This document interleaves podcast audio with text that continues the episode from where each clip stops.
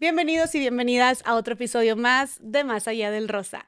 Oigan, hoy tenemos a una mujeraza que va a estar hablando de un tema que al menos para mí se siente de repente muy lejano y me siento como muy ignorante en este tema. Platicando con ella antes me di cuenta que realmente falta mucha información. Nos encanta traer aquí a Más Allá del Rosa temas de los que falte muchísima visibilización, muchísima visibilidad. Pero es un tema que nos va a tocar a todas las mujeres en algún punto de nuestra vida y ahorita que tú me estás escuchando, tal vez ya lo viviste y puedas entender muchas cosas y sentirte como abrazada. Tal vez lo estás viviendo y vas a sentirte acompañada y te va a servir todo esto, o tal vez estés próxima a vivirlo y también toda esta información te va a ser de muchísima utilidad. Entonces, para todas nos va a servir de alguna manera porque absolutamente todas vamos a pasar por este proceso en algún punto de nuestra vida.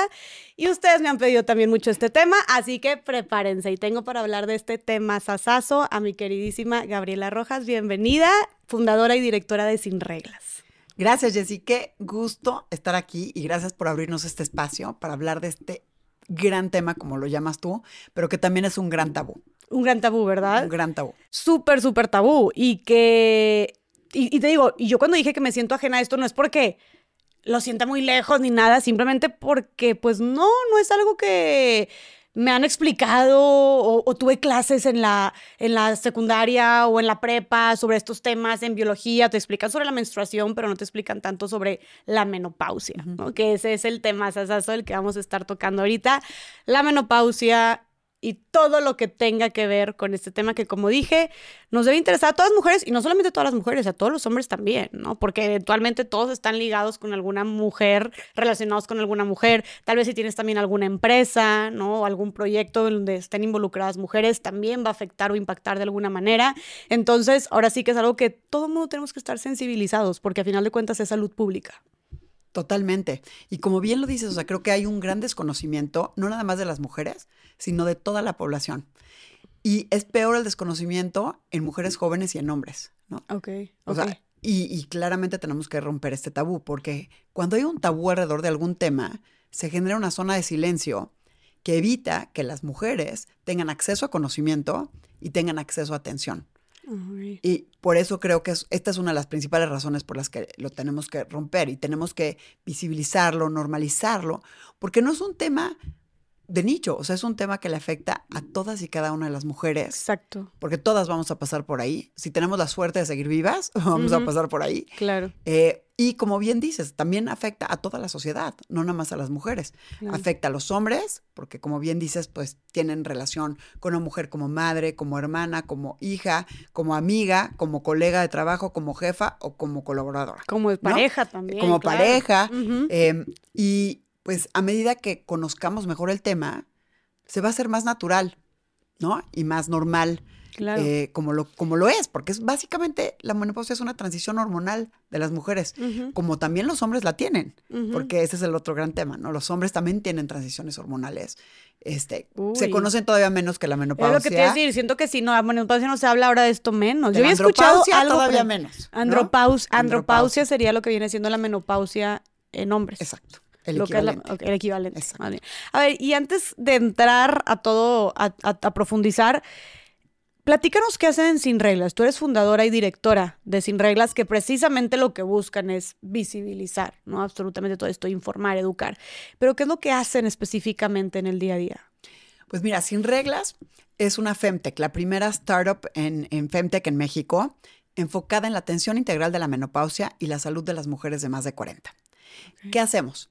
Hacemos varias cosas. Primero que nada, queremos romper el tabú, visibilizar y normalizar la menopausia. Dos, queremos generar cambios de política pública para que todas las mujeres tengan y puedan ejercer eh, plenamente su derecho a la salud y puedan participar plenamente en el mercado laboral. Entonces, básicamente eso es lo que queremos impulsar.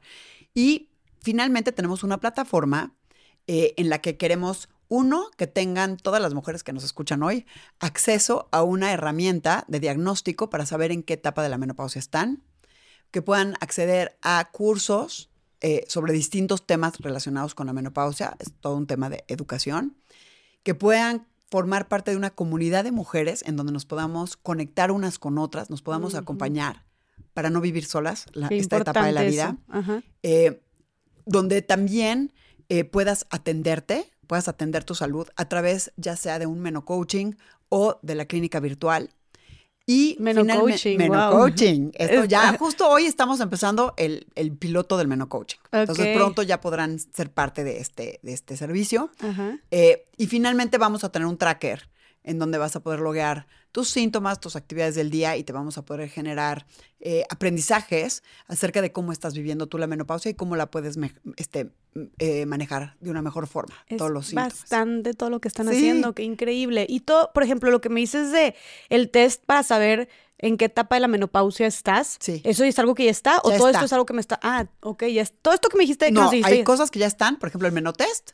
Ya ahora mismo pueden entrar sin reglas.mx, mm. contestar un cuestionario de cinco minutos y automáticamente les llega su correo eh, en qué etapa de la menopausia están. Oye, qué chingón. Y todo esto supongo que lo hacen de la mano con especialistas o profesionales de la salud. Sí, sí, sí. Tenemos una directora médica y tenemos una nutrióloga, una psicóloga, una experta en salud pública, eh, y de la mano de ellas es que hacemos todo esto. Está increíble. ¿Cuántos años tienen con Sin Reglas? Lanzamos la plataforma el, apenas el 18 de octubre, el Día Internacional de la Menopausia del año pasado. El 18 de octubre es el Día Internacional de la Fíjate que mm, tan ignorante del tema que no tenía idea que había un Día Internacional de la Menopausia. Existe el día. Wow, o sea, un día antes del Día Internacional contra el Cáncer de Mama. Ok, oye, días importantes, en, octubre, mes importante para la mujer, aparte de que es mi cumpleaños también. ¿Es tu cumpleaños el 18 de octubre? No, no, no, el, el, 27 de octubre es mi cumpleaños. Ahí apúntenle para que me manden su felicitación. ya te felicitaremos entonces. oye, este, Gaby, está padrísimo y creo que, no sé si soy yo, pero no había escuchado yo ningún, de ningún proyecto, grupo, colectiva que estuviera abordando de esta manera la menopausia. O si hay más en México que lo estén haciendo. En México, nosotros no sabemos de nadie que lo esté abordando. Hay un grupo en Sudamérica que lo, está, lo ha estado abordando, el tema de la menopausia, pero es algo relativamente nuevo. En Inglaterra y en Estados Unidos empezó apenas hace unos años y en algunos otros, otros países como Suiza, Israel, este, Nueva Zelanda, eh, pero no muchos más. O sea, es, algo bastante nuevo. Oye, wow, Israel, me llama la atención porque dices tú, bueno, Suiza, Nueva Zelanda, de que, ok, Estados Unidos, Inglaterra te suena. Sí. Pero Israel me da curiosidad que también. Pues lo que pasa es que Israel este, son bastante innovadores y muy emprendedores y y, totalmente enfocados al tema de la tecnología. Entonces ellos también ya están innovando en eso. Pero no hay, no hay muchas organizaciones que estén eh, impulsando este tema ni abordándolos de esta forma. Pero en Estados Unidos, en Inglaterra es donde más avanzado está, sobre todo Inglaterra. Ok, ¿y por qué dices que más avanzado está? O sea, ¿qué es lo Porque llevan más años eh, impulsando eh, cambios de política pública, llevan más años con em, organizaciones y empresas que han surgido para atender este tema, eh, sobre todo en Inglaterra, ahí es donde empezó. O sea, son los pioneros, digamos, del tema de la menopausia. Oye, pero qué increíble que digas que en México ustedes son, bueno, que menos, a menos que conozcan a alguien más, los pueden hacer saber en comentarios, pero que son los primeros en México en abordar estos temas como un tema de salud pública, con políticas públicas, con iniciativas, sé que también están impulsando reformas de ley, ahorita nos vas a platicar, o sea, todo, todo esto como un activismo como tal, ¿no? Qué chingón. Sí. Me encanta, oye Gaby, ¿y por qué, o sea, ¿Cómo fue que terminaste haciendo todo esto? Porque tú empezaste y eres la directora de Sin Reglas, ¿no? Que te felicito por, todo el trabajo que están haciendo, pero ¿cómo fue que terminaste haciendo esto? Pues tiene que ver con mi propia vivencia de la menopausia. Entonces, hace, te diría yo, en el 2018, eh, de repente un día yo siempre fui muy regular con, con mi menstruación y por primera vez se me retrasó. O sea, ¿tú cuántos años tenías en ese entonces y cuántos años tienes ahorita? Tenía 44 y ahora tengo 51. Ok, entonces a tus 44 se te retrasa el periodo por primera vez. Por primera vez. O sea, yo no tenía ni idea de lo que era la menopausia. Igual que tú, o sea, digo, sabes que existe, pero como que no lo tienes, no lo tienes en la mente, ¿no? Se me retrasa, se me hizo rarísimo. Es más, se van a reír de esto, pero salí corriendo a la farmacia a hacerme una prueba de embarazo, pensando que, estaba embarazada. Exacto. Y bueno, negativo, ¿no? Y tú con un pánico porque supongo que embarazarte a los 44. A los 44, imagínate, ¿no? claro. Y salí corriendo, por suerte, negativo. de que es menopausia, fiu, no, no, embarazo. No, no tenía idea. o sea, simplemente dije, bueno, pues se me retrasó, qué raro. Em, de todas maneras, me tocaba mi check-up como en tres meses con la ginecóloga, mi check-up anual.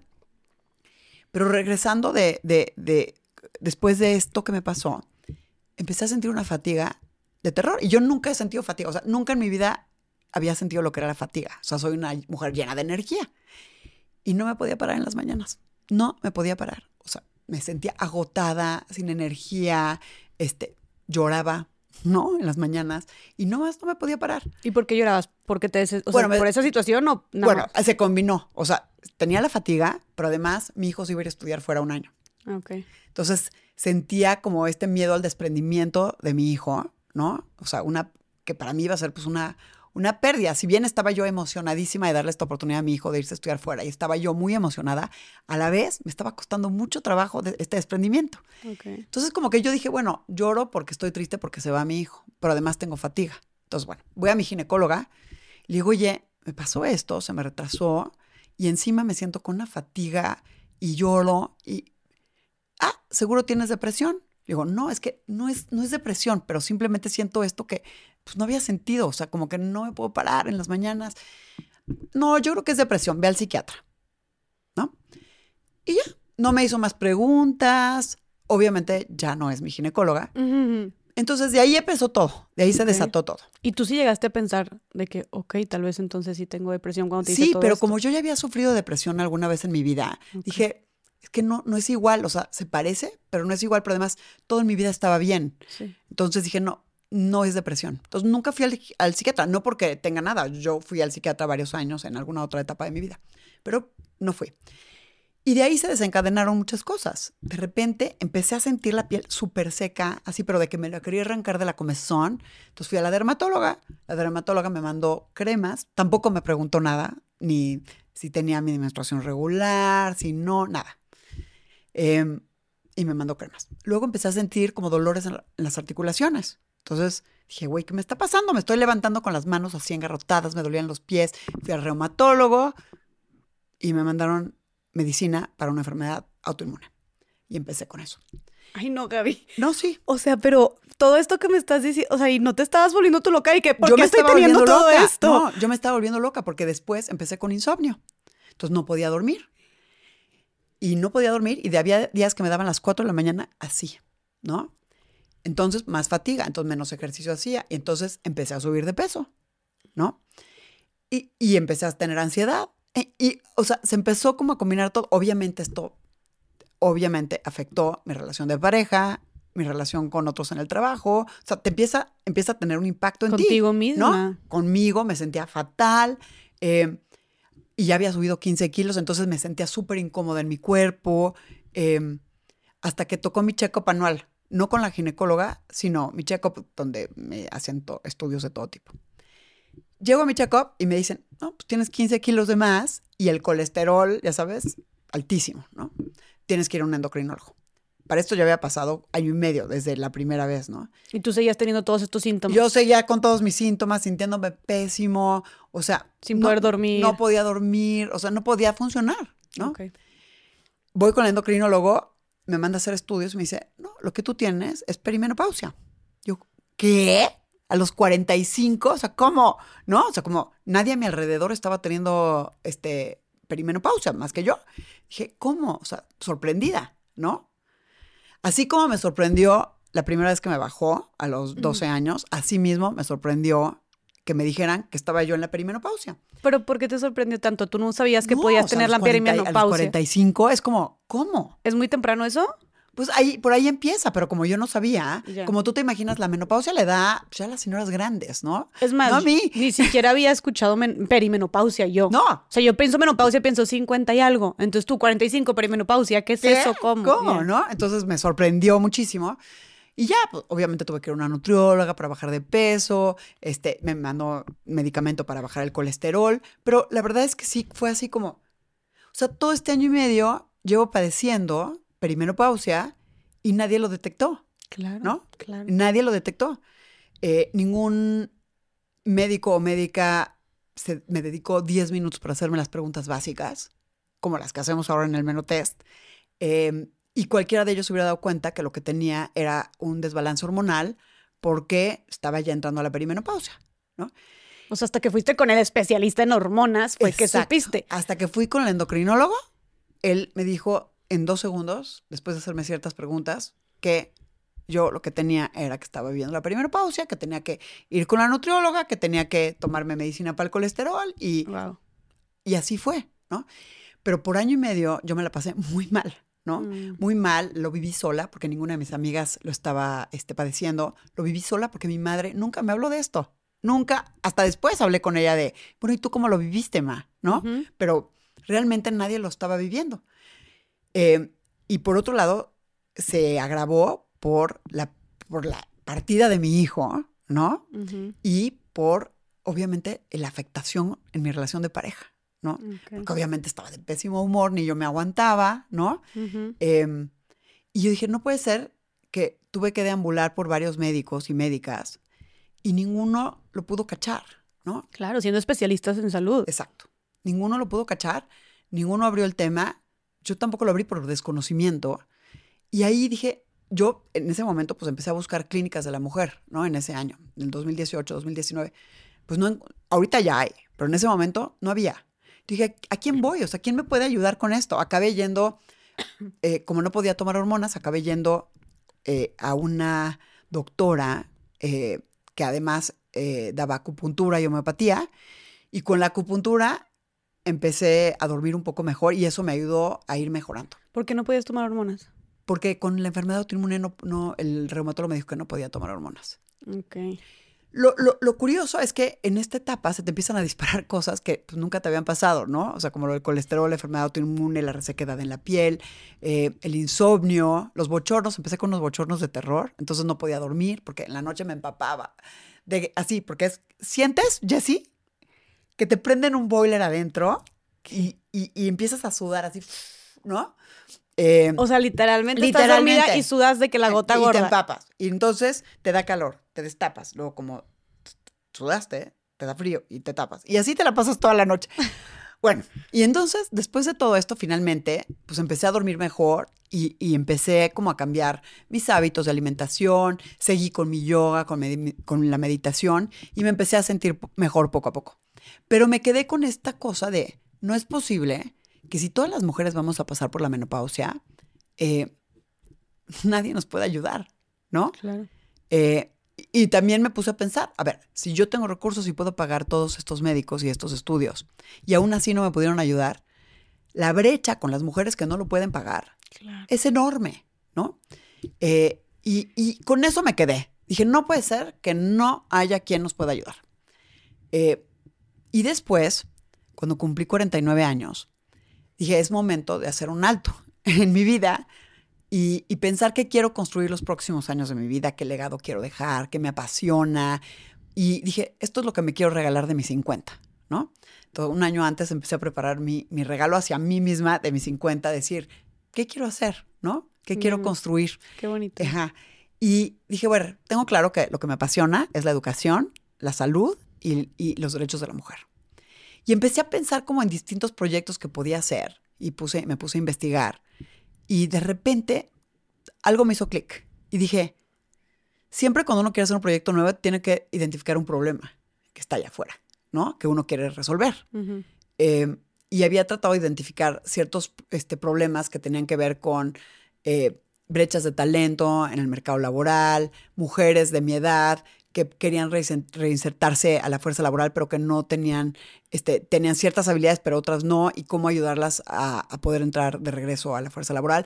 Pasé por varios proyectos, pero de repente algo me hizo clic y dije, no, o sea, pero aquí tengo el problema, lo viví yo, o sea, y muchas mujeres lo están viviendo, porque en eso mis amigas empezaron también a vivir la perimenopausia y todas nos enfrentamos a cosas similares, algunas distintas, porque eso sí, la menopausia es una vivencia única.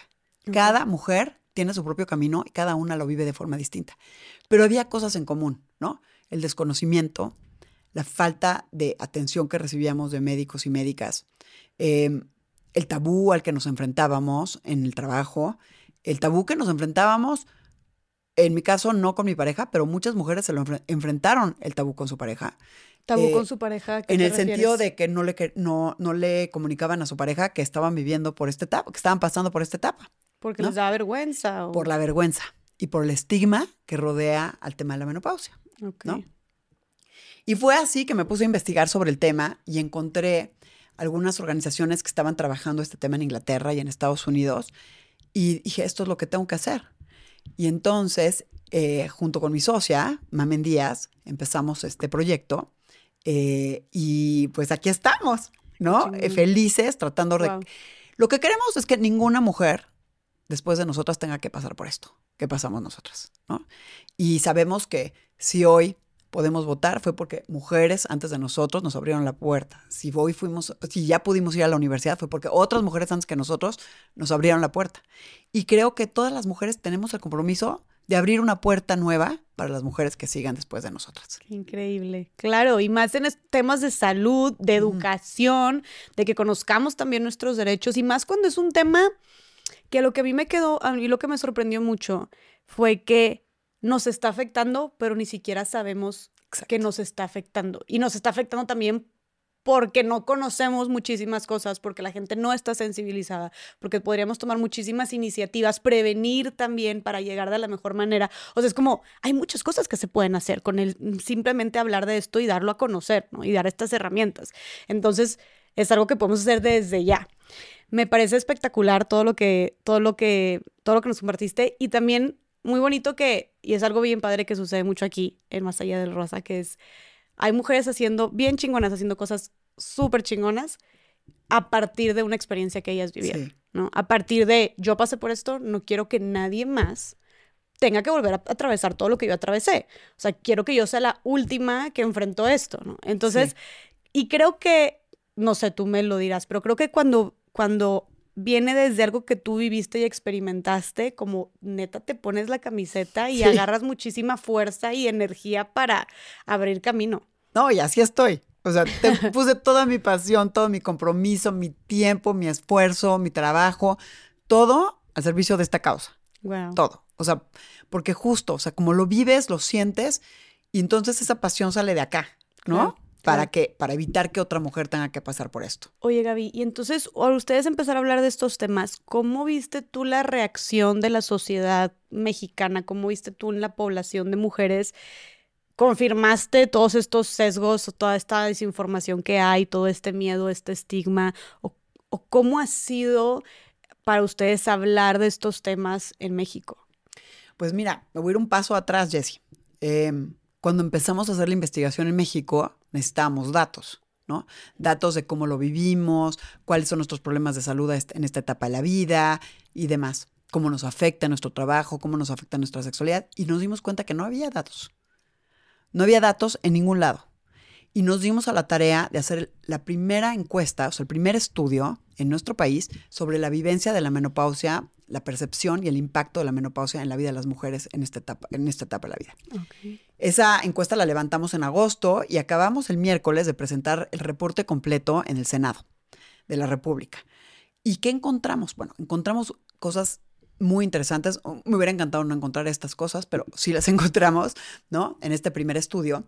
Pero cosas como, a ver, nueve de cada diez mujeres padecen síntomas. En promedio, las mujeres reportan entre 6 y 10 síntomas distintos. De, meno- para men- de menopausia. menopausia. Ajá. Solo el 22% de la población sabe que es exactamente la menopausia. 22%. O sea, imagínate que 8 de cada 10 personas no saben qué es.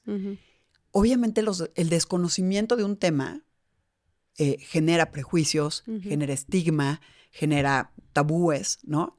Y por eso nosotros lo que queremos es justamente eso. O sea, que podamos todos, todos y todas en la sociedad aprender lo que es, visibilizarlo y normalizarlo, ¿no? Para poder romper este tabú y que las mujeres tengamos acceso a conocimiento y podamos ejercer nuestro ejercicio, nuestro derecho pleno a la salud y, y, y podamos participar plenamente en la fuerza laboral. Porque hoy encontramos muchas barreras, muchas barreras de información, barreras para participar en el mercado laboral, en la fuerza laboral, cuando estamos en menopausia y queremos romper esas barreras. ¿Qué tipo de barreras, a qué tipo de barreras nos enfrentamos cuando se habla de menopausia en el mundo laboral? En el mundo laboral y en, y en el mundo de la salud también. Entonces, si quieres, empiezo por el mundo laboral. En el mundo laboral, eh, las mujeres no nos atrevemos a hablar del tema en el lugar de trabajo. Entonces, imagínate una mujer que está viviendo insomnio, ansiedad, fatiga y niebla mental. ¿no? ¿Qué pasa? No lo, puede, no lo puede decir en el trabajo. ¿Pero por qué crees que no lo puede decir? ¿Por vergüenza? Porque por vergüenza. De hecho, lo que vimos en esta encuesta es que solo el 12% de las mujeres tienen la confianza de hablarlo en un lugar de trabajo. de cómo se sienten. ¿Y crees que sea porque les da pena decir que están atravesando menopausia o porque ni siquiera saben que están atravesando Por las menopausia? dos. Ok. O sea, un tema es el de desconocimiento, entonces no saben, tienen los síntomas, pero no saben que están pasando por la perimenopausia. Y las que sí saben, les da vergüenza. Mm, Porque, ¿qué pasa? Todos estos síntomas, o sea, a ver, ¿con qué? eh, cuando hablamos y pensamos en menopausia, piensas, vejez, Mm. ¿no? Piensas, ya no sirvo, ¿no? Piensas en muchas cosas de esas, ¿no? Y en el lugar de trabajo, lo que pasa es que varios de estos síntomas tienen un impacto. Tienen un impacto, por ejemplo, en la productividad de la mujer, real y percibida. Porque a veces no hay una baja de productividad, simplemente hay una baja, una, una percepción de una baja productividad. ¿Y a qué me refiero con esto? Imagínate, regresamos al caso de la mujer en menopausia que tiene insomnio, ansiedad este, y niebla mental. Está dando una presentación y de repente se le olvida algo, se le olvida una palabra, ¿no? O sea, no es porque sea menos inteligente, ¿no? es básicamente un efecto de la baja de estrógeno y todo lo que y las otras hormonas y todo lo que controlan las hormonas. ¿no? Eh, ¿Qué pasa? Entonces se va a ver como una mujer que no tiene las habilidades de liderazgo, por ejemplo, ¿no? Porque además coincide la menopausia con el, la cima de la carrera de las mujeres en los 40, Ujú, ¿no? O sea, tú llegas a la cima de tu carrera más o menos a los 40 o los 50, ¿no? Y eh, justo en este momento te empiezan a pasar estas cosas. Estás dando una presentación y, ¿cómo se llamaba? ¿Cómo? Y se te olvida el nombre de una persona o se te olvida, ¿no? El, nombre de algo o, o un número relacionado con lo que tienes que presentar. Y, ¿y qué pasa? Empiezas a perder este, autoestima y confianza en ti misma Claro. porque la próxima vez te vas a poner nerviosa, porque dices, híjole, y si se me olvida algo cuando lo dé, y e- es un círculo vicioso. Y las demás personas también pueden empezar a juzgarte más. Exacto. ¿Y qué empiezan a juzgar? No, o sea, Tu capacidad. tu capacidad. Cuando no es eso. Cuando todo se debe a una transición hormonal natural de todas las mujeres, ¿no? Y lo que estamos ahora diciendo y proponiendo es que tiene que haber políticas de inclusión para mujeres en menopausia en los lugares de trabajo. Ok, ¿no? y como qué tipo, porque a ver, supongo que esto, este ejemplo que nos diste, pues es uno solo, nada más de que, ay, si Sí. se te olvida esto, pero todos los demás síntomas que di- que mencionaste, lo de fatiga mental, lo de no poder dormir, este, ansiedad, depresión, entre muchísimas otras cosas más, claro que impactarían también significativamente en, de- en muchas otras áreas del trabajo, ¿no? Claro, imagínate a mujeres en una maquiladora, en un lugar hacinado, con temperaturas de 35 grados en verano, con uniformes de cerrados hasta acá, ¿no? Eh, y calientes y diseñados para hombres, ¿no? Sin acceso a baños apropiados, sin acceso a agua fría, ¿no? Obviamente eso acentúa Los síntomas que está viviendo la mujer en menopausia. Y por ende su desempeño. y por ende su desempeño. Lo que nosotros estamos proponiendo es que justo la vivencia de la menopausia de- depende de una mujer depende de varias cosas. Uno, los síntomas que tiene, que para cada mujer son distintos. Dos, em, las actitudes de las personas en el lugar de trabajo, ¿no? Y tres, em, las em, características del lugar de trabajo. O sea, las tres cosas se intersectan y hacen que la vivencia de una mujer de la menopausia, en la menopausia sea una u otra, ¿no? Si una mujer está en una oficina ventilada, con aire acondicionado, acceso a un baño apropiado, eh, con un uniforme holgado, ¿no? Que permita, eh, pues, ahora sí que eh, transitar mejor por los bochornos, la va a vivir de una forma, y más si la puede hablar con sus colegas, que una mujer que está en un en una maquiladora o en un, imagínate, una planta eh, manufacturera en donde la mayoría son hombres Claro. eh, y donde menos lo puede hablar. Claro, ¿no? claro. Entonces, más eso, si está rodeada también de hombres, es muy difícil que se atrevan a hablar. Exactamente. No, y aparte también, o sea, bueno, cuando se trata de trabajos de mano de obra como, no sé, construcción o manufactura, manufactura se dice, ¿Mm? Manufactura. manufactura, eh, pues están, están repletos de hombres, ¿no? Según yo, en su mayoría, en su mayoría son hombres. Sí. Y eso, pues, hace que, que el ambiente sea todavía más difícil en términos de poder hablar sobre el tema. Y sobre Mm. los síntomas que están viviendo las mujeres. Claro. ¿no? Y entonces, ok, dices, lo que más afecta cuando estamos hablando del mundo laboral para el desempeño de una mujer que está atravesando por la menopausia es tanto los síntomas que tenga, las personas con las que, la actitud de las Ajá. personas con las que se rodee y la infraestructura ¿no? con- con- en la que esté trabajando. condiciones Las laborales, condiciones, perdón, sí. en las que esté trabajando. ¿Nos podrías dar como un ejemplo? em, ya nos dijiste como varios ejemplos este, de condiciones laborales y de síntomas, pero un ejemplo de actitud positiva una, act- o actitud negativa sobre este tema de sus colegas. por- Por ejemplo, imagínate una mujer que tiene, de nuevo, voy a regresar a los síntomas que afectan más a la mujer en el lugar de trabajo, ¿no? Insomnio, ansiedad, depresión, fatiga, migraña, dolores de cabeza, em, Nula- niebla mental, ¿no? Tú tienes todos estos síntomas. Y, y, ¿y qué pasa, no? Irritabilidad, se me olvidaba ese, irritabilidad, ¿no? Si se te conjuga el insomnio, la ansiedad y la irritabilidad, ¿cómo vas a reaccionar con tus colegas de trabajo? No, pues con muy Pues poca- vas a muy poca muy poca paciencia, vas a brincar a la primera, ¿no? ¿Qué, qué van a percibir tus, tus compañeros de trabajo? Pues que... Iba a decir hasta Dilo, lo que dicen, ¿no? dilo. Pues que estás histérica, que Estás estás, menopáusica. Estás menopáusica. ¿no? Que estás Eh, loca. que estás loca, que estás menopáusica, que estás histérica. Y en realidad lo que est- está pasando es que estás pasando por una transición hormonal natural. Que si todos supiéramos que estos son síntomas de la menopausia, podríamos tomarlo de una forma distinta, ¿no? Pero hoy no, hoy se ve así como lo acabas de decir. ¿Qué mujer hoy quiere decir que está en menopausia? Ninguna, Claro. ninguna, porque nos avergonzamos, ¿no? Hay un estigma alrededor de eso.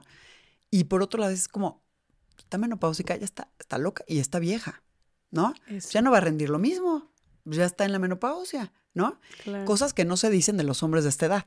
Mm, ¿no? Y por eso digo que las actitudes de otros respecto de tu vivencia pueden acentuarla, ¿no? O pueden hacer que sea mucho más suave tu vivencia. Ok, ¿y como qué actitudes crees que podrían ser positivas para de comprensión, de empatía, de conocimiento. O sea, si tú conoces este tema y, es- y- y estás sensible al tema, muy probablemente seas más empático que si no. Claro. ¿no? Y entonces, ¿ustedes qué proponen desde Sin Reglas? ¿Qué políticas o iniciativas proponen en las empresas para poder hacer más inclusivo el ambiente para mujeres que están atravesando la menopausia? Bueno, de entrada, talleres de sensibilización Para que todos en la empresa, empezando por los líderes de la empresa, sepan lo que es, cómo se ve, cómo se siente y qué pueden hacer para apoyar a mujeres en esta etapa de la vida. Buenísimo. Dos, empezar a, ver, por ejemplo, que hoy no se hace, la- el ausentismo de las mujeres. Están faltando a trabajar, ¿por qué? ¿No? Porque hoy una mujer en menopausia con todos estos síntomas no te va a decir que va a faltar por, la por un síntoma incapacitante de la menopausia, te va a decir que faltó porque tuvo fiebre o porque se enfermó del estómago, porque hoy no lo contabilizamos. Entonces tenemos que empezar a contabilizar. En los primeros datos que estamos revisando a partir de, de las ponencias que hubo en el Senado la semana pasada, vimos que en esta etapa de la vida, entre los 40 y los 60, hay mucho más renuncias voluntarias y mucho más liquidaciones de mujeres que de hombres. Mm, No sabemos por qué, tenemos que investigar la, el- la causa, pero es justo en esta etapa de la vida. Ok, sí, sí, sí, que probablemente haya mucho tema ligado ahí. ¿no? Probablemente hay un tema ligado con Era eso. justo lo que te iba a preguntar, como si esto más allá de obviamente que las mujeres se la pasen mal, este, y que limite su desarrollo y que afecte su desempeño, si en números estaba viendo Sí. reflejado de la afectación, ¿no? De las mujeres atravesando por esta etapa. Sí, en México hoy no tenemos los números, pero por ejemplo en Inglaterra se calcula que se pierden 14 millones de días laborables en Inglaterra por mujeres en menopausia. 14 millones. 14 millones de días laborables. Y esto, si lo haces una cuenta rápida, equivale al PIB de Belice, por ejemplo. La semana, hace tres semanas salió publicado un estudio de la Clínica Mayo en Estados Unidos donde se calcula que las mujeres tienen pérdidas de ingreso por 1.800 millones de dólares al año por la menopausia. Entonces, le está afectando a las mujeres, pero también le está afectando a las empresas, pero también le está afectando a la economía de un país y a la sociedad. Repíteme el número. 1.800 millones de dólares Ah, la madre. de pérdidas para mujeres en menopausia. Y eso sí es mujeres en menopausia. Mujeres en menopausia. Ok. Este estudio lo acaba de publicar la Clínica Mayo hace unas tres semanas. Y, y este argumento oh, me gusta hacerlo porque tendría que, tendríamos que solo decir que es un derecho a la salud de las mujeres. Pero a veces eso no es suficiente. Pero cuando lo cuantificas, ¿no? Y lo cuantificas en términos de pérdidas para las mujeres y sus hogares, en términos de pérdidas para las empresas, en términos de pér- pérdidas para las economías y para la sociedad en general, entonces ya empieza a llamar la atención de personas que toman decisiones de política pública. Claro, ¿no? ya- ahí ya cambia la cosa. Ya cambia la cosa, ya cambia la cosa. Y, por ejemplo, en términos de salud, ¿no? También se, se presentaron ponencias el miércoles en el Senado, donde se ve claramente la diferencia y cómo aumenta el número, de, por ejemplo, de incidencias de fracturas, por ejemplo, en mujeres, mucho más que en hombres en esta etapa de la vida, por el tema de osteoporosis. Ok. Tendremos que ver, de nuevo, hacer un análisis, una investigación sobre por qué, pero sí se nota la diferencia. Y la otra cosa que sabemos es que las mujeres en esta etapa de la vida van mucho más al médico que los hombres. Ok, sí. Y eso al sistema de salud le cuesta muchísimo. Pero si en la primera visita de la, de la mujer al médico se tomaran el tiempo de hacerle ciertas preguntas, pudieran identificar que lo que están viviendo es la perimenopausia, quizá podrían tratar la perimenopausia y no empezar a tratar todos los síntomas de forma aislada, ¿no? Y ¿Cuántos obviamente- recursos y tiempo se ahorrarían? ¿Cuánto? Exactamente, exactamente. Y ellos y también la mujer, ¿no? Y, la O mujer sea, también, ¿no? Claro. Y hablando del sistema de salud, digo, ya nos diste una, una idea muy general de, de la falta de sensibilidad que hay, pero ¿tú crees que esté al nivel el sistema de salud No. en México para complacer estas necesidades o, sa- o satisfacer o atender estas necesidades de las No, mujeres en no, menopausia? No, no está a la altura. Y no está a la altura por muchas razones. Eh, sí hay una norma oficial mexicana, que es la NOM 035 de la Secretaría de Salud del, del 2012, que dicta cómo se debe de atender a una mujer en menopausia, pero esa no- norma no se cumple. Por otro lado, las mujer- solo una de cada dos mujeres se siente con la confianza de hablar sobre el tema con su médico o su médica. Solo una de cada dos Y eso que son médicos y, y con médicas. médicos y Ajá. médicas. Y médicas, o sea, también mujeres médicas, eso. ¿no? Eh, y entonces, como también es un tabú en, en la cita con el médico o la médica, pues muchas mujeres tampoco lo hablan, ¿no? Y el doctor no pregunta y se queda en la zona del silencio, el tema de la menopausia. ¿no? Pero obviamente también nos afecta nuestra salud y la otra parte también que nos afecta es nuestra sexualidad, ¿no? Mm. O sea, no nada más tiene impacto en nuestra salud, en nuestro trabajo, sino también en nuestra sexualidad ¿De qué manera impacta? hay varios síntomas asociados con eh, síntomas vaginales, por ejemplo. Resequedad vaginal, dolor cuando tienes sexo, baja libido.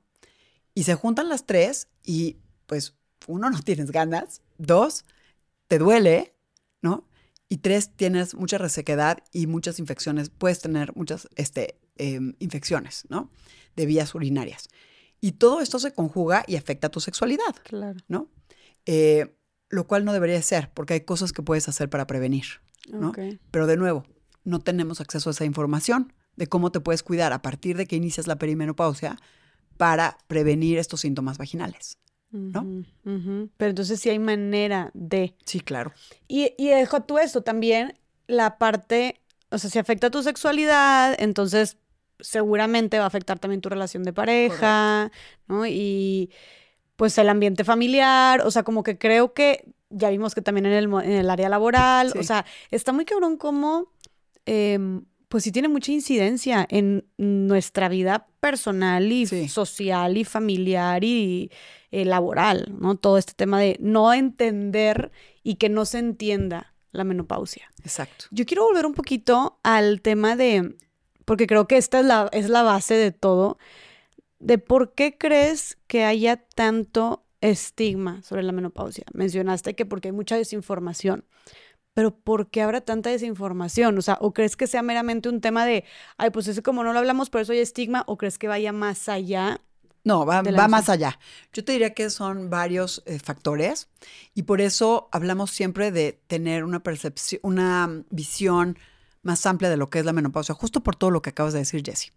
Necesitamos tener una visión eh, biopsicocultural de la menopausia y de la mujer en menopausia, y no una visión médico-biológica de la menopausia. La primera, la médico-biológica, te dice, ah, lo que pasa es que ya no tiene hormonas, no le baja. Suerte. Esa no es, o sea, sí, sí pasa eso, pero pasan mucho más cosas que eso. Entonces tenemos que ver a la mujer menopausia en su cultura, en su sociedad, ¿no? Eh, con, con todos estos valores que acompañan, ¿no? El, el valor de la mujer en la sociedad. Por ejemplo, en México, ¿no?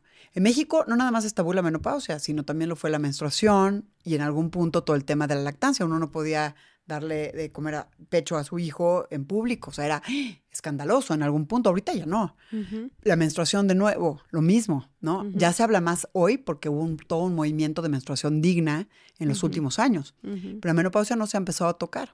Y creo que tiene que ver también con, uno, el valor de la mujer en la sociedad.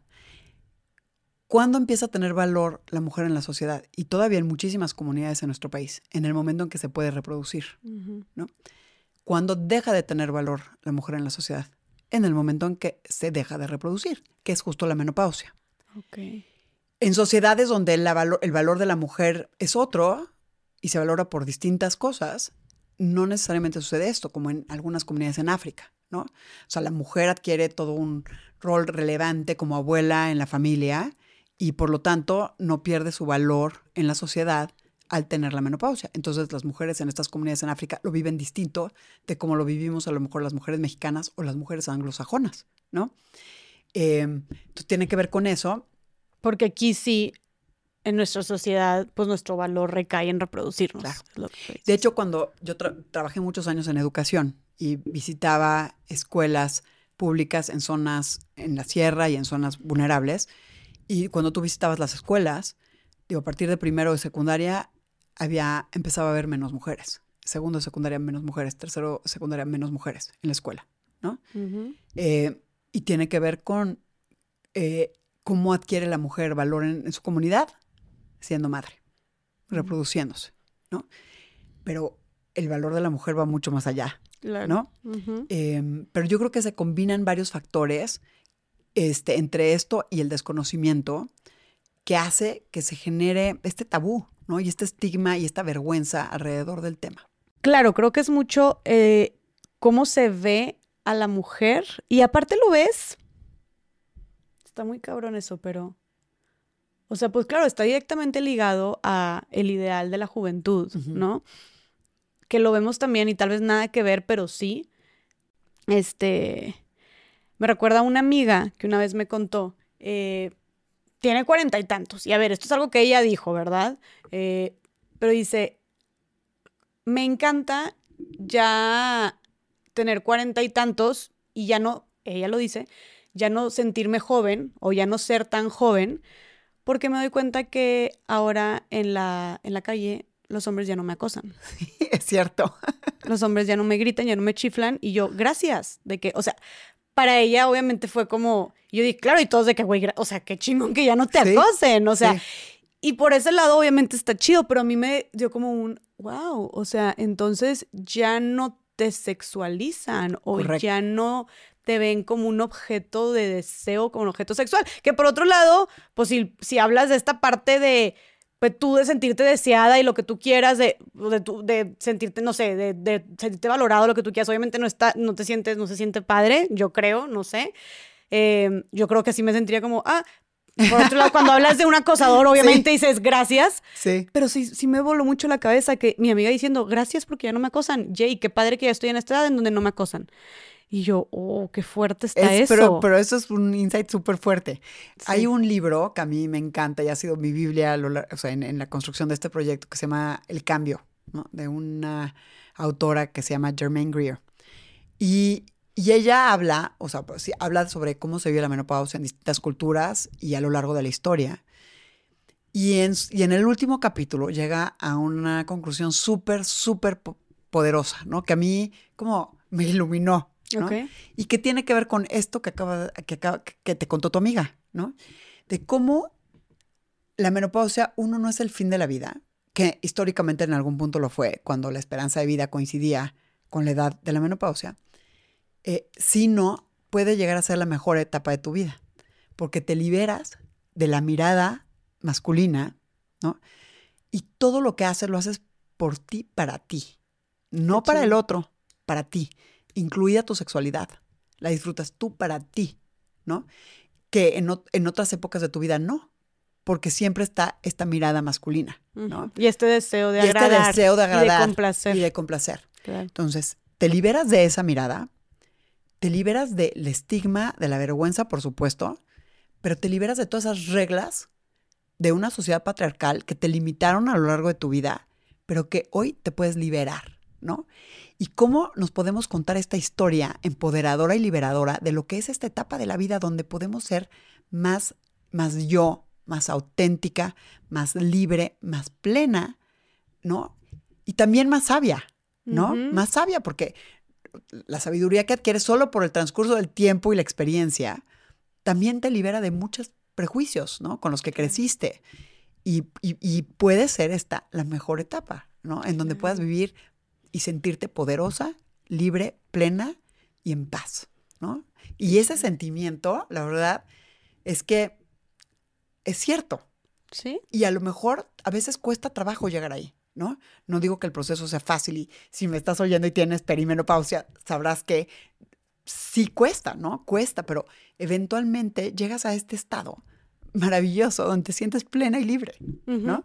Y eso, justo por eso estamos aquí también grabando, ¿no? O sea, queremos en conocer para empezar todo el contexto de la menopausia, para dar toda esta información que se necesita, pero también el saber cómo contarnos un discurso mucho más empoderador, ¿no? Con mucho más inspirador y mucho más liberador de lo que también puede ser la menopausia, porque tú también ya lo descubriste y tú también viviste por todas estas partes y toda esta crisis. Exacto. Que creo que también es algo, ahorita que hablábamos y quisiera que nos platicaras más de todos los síntomas, pero algo también que creo que sucede mucho es esta crisis eh, como personal, ¿no? Existe, tal vez existencial, de autoestima, de seguridad, de tu autoconcepto, de tu cuerpo, etcétera, ¿no? Como, ¿sí sucede? Sí, claro, también te liberas de eso, ¿no? Y no sé, si a muchas mujeres nos ha sucedido a lo largo de la vida, incluida yo, donde no me he sentido cómoda en mi cuerpo, donde eh, o, sí, no, me he sentido cómoda con mi cuerpo. Y me pasó justo en la peor parte de la perimenopausia, donde, donde te platiqué que había subido 15 kilos y demás. Pero hoy, después de esta crisis, ¿no? Y creo que sí fue, o sea, es una crisis, pero del que sales fortalecido y sales más libre y más pleno. Entras a esta crisis donde empieza con los síntomas de la perimenopausia, pero si la aprovechas, también es una oportunidad para reinventarte, eh, en mi caso yo sí logré reinventarme con este nuevo proyecto y que me dio la oportunidad de volver a soñar en grande y volver a pensar que puedo eh, dejar este mundo un poquito mejor de como lo encontré, pero también asociado a muchos cambios, ¿no? La vejez de nuestros padres y nuestras madres, este, la pérdida de amigos o amigas en esta etapa de la vida, eh, el, la partida de nuestros hijos en caso de que hayamos sido madres, ¿no? En esta etapa de la vida empiezan a partir, a estudiar o a hacer su vida. Este, y ese es un cambio bien fuerte, ¿no? Y es una, es un, lo puedes vivir como una pérdida también. Muchas pérdidas, claro. Eh, o una pérdida como un divorcio, en esta etapa de la vida también se dan, o una pérdida de empleo, ¿no? O sea, coincide con muchas pérdidas. Muchas mujeres lo ven también como una pérdida de la capacidad de reproducción y les afecta. Otras mujeres ven la pérdida de la juventud y les afecta. Y ahí como se pueden dar muchas pérdidas en esta etapa de la vida. Y cómo fluyes a través de ellas con aceptación, ¿no? Para que puedas como renacer del otro lado, eh, con, eh, como, como, como les comenté hace un ratito, ¿no? O sea, plena, libre, em, reconectada con la vida eh, y no y no sin sueños o, sin estas ganas de, vivir como las has tenido toda tu vida, ¿no? pero, pero depende de cómo, cómo aceptes y fluyas y te vayas adaptando a estos cambios, porque aparte los cambios, pues, de, eso está hecha, hecha, la vida, ¿no? De cambios. Y mucho de cómo te puedas adaptar y seas flexible, eh, depende de cómo te puedas sentir, ¿no? Al pasar por esta por este gran cambio, ¿no? Y por eso le llaman al libro que les comentaba hace ratito el cambio, ¿no? Es un gran cambio y habla en todos los aspectos. Sobre ah, y el, libro habla full de la menopausia. Full de la menopausia, o sea, el cambio es la menopausia, el cambio, así, el entrecomillado, el cambio. Okay. Y digo, a mí me encanta ese libro y, y y justo me encantó, te digo, el final así tan poderoso, claro, Claro, claro, claro, Tú llegaste a tener estas, aparte de esta crisis con tu cuerpo, llegaste a tener estas, y esta pérdida también, ¿no? Que mencionas de, de, pues que para ti fue que tu hijo se fuera a otro lado. Me hace mucho sentido lo que tú dices y luego aparte con todos los síntomas que ya están o sea, que se están presentando, ha de ser como súper difícil. Pero tú llegaste a tener otra crisis existencial o de autoestima cuando estabas atravesando la menopausia? Sí, como, como que me sentía como un poco atrapada, como, como que necesitaba reinventarme, como que necesitaba ya cambiar las cosas que estaba haciendo. Si bien me encantaba mi trabajo y me encantaba la causa de la educación eh, para jóvenes, eh, sentía como que ya había llegado a un punto donde tenía que hacer algo que me apasionara de nuevo, que me hiciera soñar, soñar en grande, que le diera otra vez pasión a mi vida. Eh, eh, pero sí, sí fue una crisis, ¿no? O sea, sí pasé un, par de años complicados. Em, te digo, también porque es por la pérdida, la partida de mi hijo, eh, el problema con mi pareja, ¿no? Y claramente también como esta parte de autoestima, decir, híjole, o sea, la menopausia, poco, en serio ya estoy vieja. O sea, ¿en qué momento llegué a este punto donde mis papás ya están envejeciendo, donde ya soy mamá de un niño que ya va a la universidad. Eh, ¿En qué momento llegué aquí? Como que se me fue muy rápido. Me acuerdo que ayer estaba teniendo mi hijo y ahora ya estoy en esta otra etapa, ¿no? Em, pero, pero siempre creo que todas las crisis, o sea, de todas las crisis sales fortalecida, ¿no? Y creo que así lo debemos de ver, ¿no? Como esta oportunidad para reinventarte, eh, para volver a reflexionar qué es lo que te apasiona, qué es lo que te conecta con la vida, ¿no? Y puedas hacer eso, ¿no? Porque al final, en esta etapa de la vida también ves como, cómo ya pasó, ya pasó, ya pasaron muchos años, ya pasaron varias etapas que, pues, de joven, o sea, yo me sigo sintiendo igual que a los 25, pero en realidad, no, ya tengo el doble, ¿no? Pero te eh, sientes igual. Yo me siento igual. ¿A qué te refieres con me siento igual? Pues me siento igual llena de energía. O sea, yo me siento igual llena de energía. Obviamente veo mi cuerpo y ya no lo veo igual que a los 25, pero hoy me siento más cómoda en mi cuerpo de lo que me sentía a los 25. Y... y mi cuerpo hoy no se parece al de los 25, pero hoy me siento más cómoda, más a gusto en mí. A ver, y que nadie, y también quien dice que es mejor o peor que los 25, ¿me explico? Sí. O sea, siento que también ese es el ideal de juventud que tenemos. Bueno, porque es una gran etapa, los 25 es una gran etapa. es que sí. es una gran etapa, pero yo creo que todas las etapas tienen algo lindo, ¿no? Todas las etapas. Sí. No, claro, claro, claro. A ver, y, y está muy cañón porque una amiga recientemente me decía, que se, se, quejaba, se, queja, se ha quejado constantemente de su cuerpo, ha sido muy insegura de su cuerpo durante toda su vida. Y ella ahorita se, se queja, se está quejando mucho de su cuerpo, pero me dice, güey, está bien cañón porque veo mi cuerpo de los 18 años y digo, no manches. El cuerpo que tenía los 18 El cuerpo que tenía estaba guapísima, no sé qué. Y me acuerdo que en ese momento estaba súper insegura de mi cuerpo. Exacto. Y dije, luego veo el cuerpo que tenía a los 24 años. Y lo mismo. Y digo, me veía guapísima, no sé qué, y, y, que en ese ahorita ella dice, ¿por qué no estoy así? Y en ese momento se sentía súper insegura de su cuerpo. Entonces dice, de repente veo que me veía súper bien, o sea, tenía como un concepto súper diferente de mí y que me gustaría a mí ahorita verme como me veía en ese momento, que también no puedes pedir eso porque como dijimos, el cuerpo cambia, o sea, y, pero qué cabrón que nunca me pude abrazar y sentir bien conmigo. Bueno, eso que acabas de decir es clave. O sea, y creo que a todas o a muchas nos pasa, ¿no? Que te ves de joven y dices, ¿qué onda? Así estaba. ¿Y por qué me sentía tan insegura? ¿No? Eh, y, hoy yo te puedo decir que yo ya me siento segura en mi cuerpo. O sea, me siento cómoda, ¿no? Y este es el que tengo y ya lo acepté. Y va a seguir cambiando y uno tiene que aceptarlo. Obviamente siempre te gustaría verte como a los 15 y no a los 51, pero como lograr aceptarte como eres y lograr aceptar que la vida son cambios. Claro. Y siempre va a haber cambios. Y el cuerpo va a seguir cambiando y la cara va a seguir cambiando, ¿no? Eh, pero sigue siendo tú.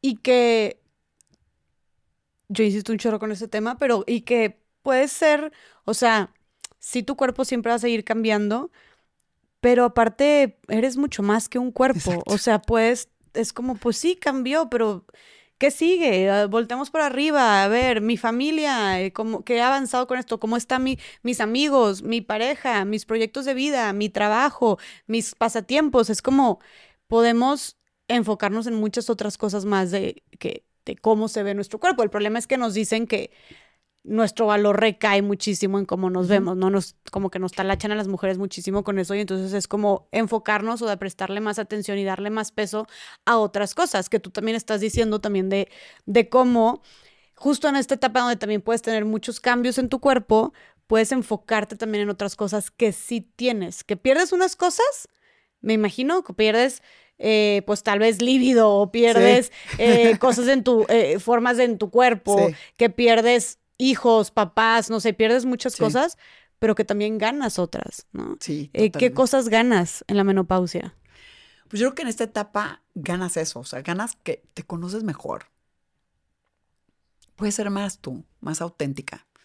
Eh, ganas sabiduría, o sea, tienes sabiduría como no la tuviste a los 25. Y que no hay manera que la tuvieras a los 25, o sea... No, no había manera, porque no habías tenido la exper las experiencias que has tenido este, en esta etapa de la vida. Cuidas tu cuerpo, pero por razones distintas. Yo te diría que hoy tenemos que cuidar nuestro cuerpo más, pero no para los cuadritos en el abdomen o para entrar en tus jeans talla cero. No, lo cuidas para estar sana y fuerte, porque este es el único cuerpo que tienes, uh -huh. ¿no? Lo tienes que cuidar. Y mucho más que antes, yo te diría, bueno, siempre lo tienes que cuidar, ¿no? Es tu cuerpo. Eh, y, y, este cuerpo te permite caminar, correr, reírte, comer, pensar. O sea, este es el cuerpo que uno tiene para hacer todo lo que disfruta uno en la vida. Lo tienes que cuidar, pero no por cómo se ve, sino porque está sano y está fuerte. Claro. ¿no? Y porque es tu vehículo. Y es tu vehículo para disfrutar la vida. Sí. ¿no? Fíjate que últimamente traigo, es, me encanta esa, esa filosofía, últimamente la estoy adoptando mucho más. Y yo empecé bien segura de, ay, sí, voy a, año nuevo, voy a hacer ejercicio, voy a tener mejores hábitos. Y estuve como dos, dos meses, te contaba ahorita sí, que antes de empezar, sí. una, un mes y medio haciendo ejercicio y según yo muy aplicada, pero luego llegó marzo, tuve muchísimos, muchísimas conferencias, muchos viajes de trabajo, luego abril también. Y hasta hace dos semanas pude estar un poquito más en Monterrey, que volví. O sea, no había podido hacer ejercicio porque aparte el ritmo, porque muchos me dicen, ay, pues haz de lejos. El ritmo de estos viajes era muy agotador. Sí. Y bueno, el punto es que regresé a hacer ejercicio eh, esta semana y ya dos meses de no ir me duele. O sea, ahorita el estar aquí, el hablar me duele, nada sí. más. Pero llegué y le dije a, a, a, esta Sandy, que es con la que entreno una amiga, y le dije, mira, vengo aquí porque últimamente lo, he estado grabando mucho y muchas mujeres eh, hablan de hacer ejercicio para para cuidar tu cuerpo, pero para tenerlo fuerte, para mantenerlo activo, para mantenerte ágil, para si tengo que subir un piso de escaleras no me bofé. Sí. O sea, por si tengo que agarrar algo, se me cayó algo, no es como sí. que, ay, de que, ¿sabes? O sea, porque de repente me sentía ahí así. Sí, y entonces, más que nada, y lo repetimos un chorro, pero sí, sí, para, para estar, para que tu cuerpo pueda aguantar y ser fuerte y, llevarte donde tengas, de la mejor manera donde tengas que ir, ¿no? Pero no tanto, y ya le, dije esto justo a, mi entrenadora, le dije, no tanto porque quiero bajar de peso o porque eh, quiero verme de cierta manera, quiero marcar, quiero... No, porque también se vuelve agotador y está de hueva, sí, la verdad. La verdad, sí. Y entre más pasa el tiempo, yo antes sí, cuando estaba adolescente, sí, hacía dos abdominales y se me marcaba aquí el abdomen, sí. qué chido, ahorita ya no sucede eso. Y la verdad no voy a estar persiguiendo eso porque mi cuerpo ya cambió, porque sé que además yo valgo mucho más que eso y puedo enfocarme, esa, esa energía la puedo enfocar en otras cosas que van a ser mucho más satisfactorias para mí pero que aparte se vuelve una tarea ya mucho más difícil de conseguir. Y si yo estoy enfocando mi progreso en cambios físicos, la verdad es que me voy a desanimar muchísimo.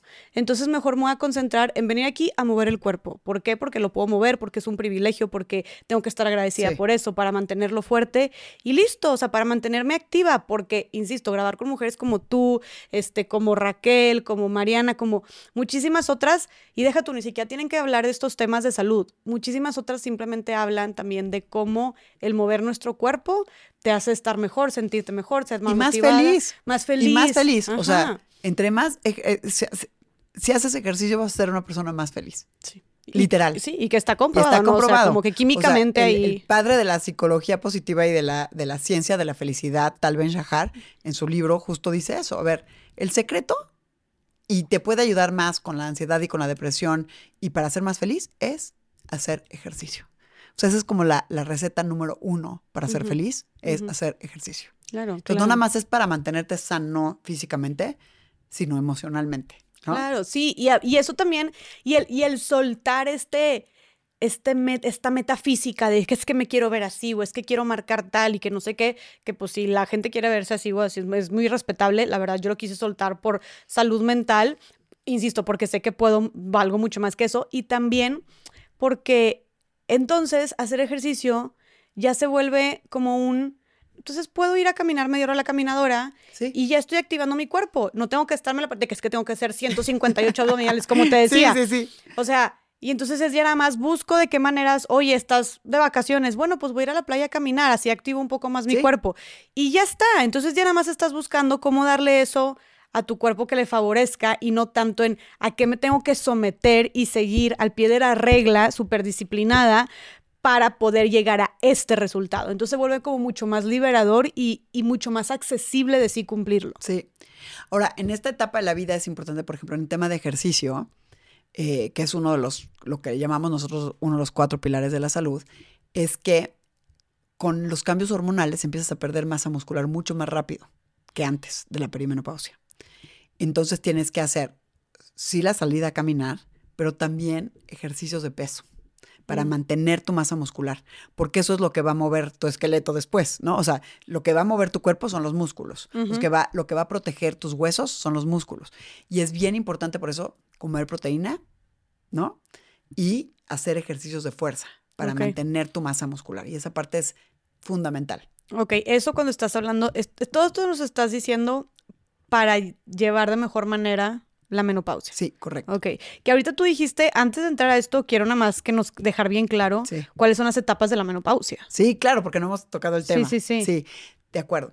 Hay tres etapas básicas. La perimenopausia, que puede empezar desde a partir de los 40. Hay, hay mujeres que entran eh, antes, pero en general empieza a partir de los 40. La, y ahí empiezan los cambios y los desbalances hormonales más fuertes sube, baja, sube, baja, y por eso te sientes como que, ¿qué me está pasando? ¿No? Eh, después viene la menopausia, que básicamente es un día, es la fecha de tu última menstruación. Pero solo la puedes determinar 12 meses después, porque puede ser que te deje de bajar tres meses y de repente te vuelva a bajar. Mm. Entonces todavía no es la menopausia. Tienen que pasar 12 meses para que puedas ver hacia atrás y digas, ah, esa fue la fecha de mi última menstruación. Mm. Y a partir de eso sale. Entonces, la menopausia solo es un día. Ah, ok. Un día. Y a partir de ahí viene la posmenopausia, que dura a partir de la menopausia y hasta el final de tus días, digamos. Ah, o sea, tienes 70 años y estás en la posmenopausia empieza en la, men, en la meno y te sigue hasta la pos. ¿Y todos los síntomas también te siguen en la pos? No, normalmente la mayor parte de las mujeres reportan en promedio dos años de síntomas. Ah, ok, son dos años. Pero eh, puede durar entre 8 y 10 años los síntomas. Hasta, Hasta 8 a 10 años. Ay, Dios. Ok. Por ejemplo, yo te podría decir que empecé con los síntomas a los 44, tengo 51 y todavía tengo algunos síntomas. Ya estoy durmiendo mejor, pero todavía de repente el insomnio, de repente me puede dar un bochorno, pero ya nada que ver con lo que me pasaba en la perimenopausia, em, ansiedad un poco y toda la parte de síntomas vaginales, por ejemplo, que eso sí se dan mucho más en la posmenopausia que en la perimenopausia. Claro. Pero pero cada mujer lo vive de forma distinta. ¿no? O sea, cada cuerpo es distinto y cada mujer lo vive de forma distinta, pero sí, más o menos, o sea, esas son las tres etapas y empieza más o menos a los 40. La edad promedio de la menopausia, o sea, del último día de la menstruación, en México es 47 años, en Estados Unidos, por ejemplo, es 51, aquí en México es antes 47, y luego a partir de ahí la posmenopausia. Ok, y eso ya es para toda la vida. Y eso ya te quedas. Pero dices que los síntomas pueden durar, es en promedio dos años, pero pueden durar hasta 8 a 10 años. 8 a 10 años. Y que ahorita tú dijiste muy acertadamente que varían los síntomas eh, dependiendo de cada mujer. Que hay más de cuarenta y tantos síntomas. 34, Jessy, 34 síntomas. ¿Nos podrías compartir cuáles son estos 34 síntomas? y ahora que sí, que no nos pase como, pues te pasó a ti, que no nos agarre desprevenidas la perimenopausia. Exacto, y que los podamos identificar. Porque a veces puedes empezar con periodos irregulares ¿no? Que ese es uno de los síntomas. Te baja mucho más abundante o te baja menos de lo que te bajaba antes o te empieza a cambiar el ciclo y en lugar de cada 28 días es cada 21 o de repente pasan dos meses y no te baja. O sea, es como, ese es uno de los síntomas, ¿no? Irregularidades en tu menstruación. Y de ahí nos vamos a bochornos, sudoraciones nocturnas, ojo seco. O sea, cuando a veces te dicen, no, es que estás mucho tiempo enfrente de la computadora, por eso te arde el ojo. No, o sea, es uno de los síntomas. Eh, migraña, dolores de cabeza, se te empieza a caer más el pelo, se te hace más delgadito. A caer el pelo. Ajá. Ok. Se te quiebran las uñas, se te pueden empezar a quebrar las uñas. Eh, la piel reseca, ¿no? O sea, al grado que te da mucha comezón, ¿no? Em, palpitaciones, y esto es horrible cuando te da una palpitación porque dices, me está dando un infarto, me está dando un infarto. No, es una palpitación. O sea, sientes muy fuerte el corazón. Empiezas a sentir así y dices, ¿qué me está pasando? Como taquicardia. Como taquicardia. Ok. Y son palpitaciones y son normales en esta etapa de la vida ansiedad, depresión. Y esto es importantísimo porque el tema de la salud mental, pues afortunadamente se ha vuelto algo importante en nuestra sociedad. Y las mujeres en menopausia sufren mucho más depresión y ansiedad que otros sectores de la población. Mm. También en esta etapa de la vida, bueno, ahorita hablo de la violencia, pero voy a seguir con los síntomas, si no me, empiezo a ir por otro lado. Claro, claro. Eh, ¿Qué más? Ah, eh, la boca seca, ¿no? Se te empieza a secar más la boca. Le llaman el síndrome de la boca ardiente, pero básicamente es que te seca y te, y te puede empezar a arder. Eh, digo, no sé cuántos llevar. Dolores articulares, importantísimo. De repente empiezas a sentir que, o sea, te paras después de estar sentado un rato y dices, ah, la espalda baja, o ay, las rodillas, o la cadera, ¿no? Y son dolores articulares que también son normales, porque lo que pasa es que cuando se te baja el estrógeno, se baja el colágeno, la producción de colágeno, y el colágeno pues lubrica la piel, este, todas las membranas, ¿no? Todas las membranas del cuerpo, pero también las articulaciones. Entonces te ah. puede empezar a doler las rodillas, la cadera, la espalda baja, ¿no? Este, las manos. Y básicamente ese es otro de los síntomas. Eh, déjame ver cuáles me faltan. Em, ya dijiste lo de la parte del líbido. Ah, la baja libido, te baja la libido. Tienes resequedad vaginal, más infecciones urinarias, este, hay otro que se llama atrofia vaginal, que esta se puede prevenir. Ojo, si me estás escuchando y estás en la pausia, pregúntale a tu ginecóloga, porque si tú te empiezas a lubricar desde el principio, no tienes por qué llegar a la atrofia vaginal. ¿Atrofia vaginal qué es? Se adelgaza mucho la pared, ¿no? De la, de, la vagina y se ven como, como lesiones en la vagina y por eso te duele cuando tienes relaciones. Pero si tú lubricas constantemente a partir de la perimenopausia puedes retrasar o evitar llegar a ese punto. Pero el problema es que no sabemos, ¿no? O sea, yo me enteré varios años después, ¿no? Mm. Y, y, eso es algo que, por eso, por eso queremos que todas aprendamos sobre esto. Claro. Para que podamos cuidarnos bien, ¿no? Eh, bueno, y seguro se me fueron por ahí algunos otros, pero creo que ya dije más de 25.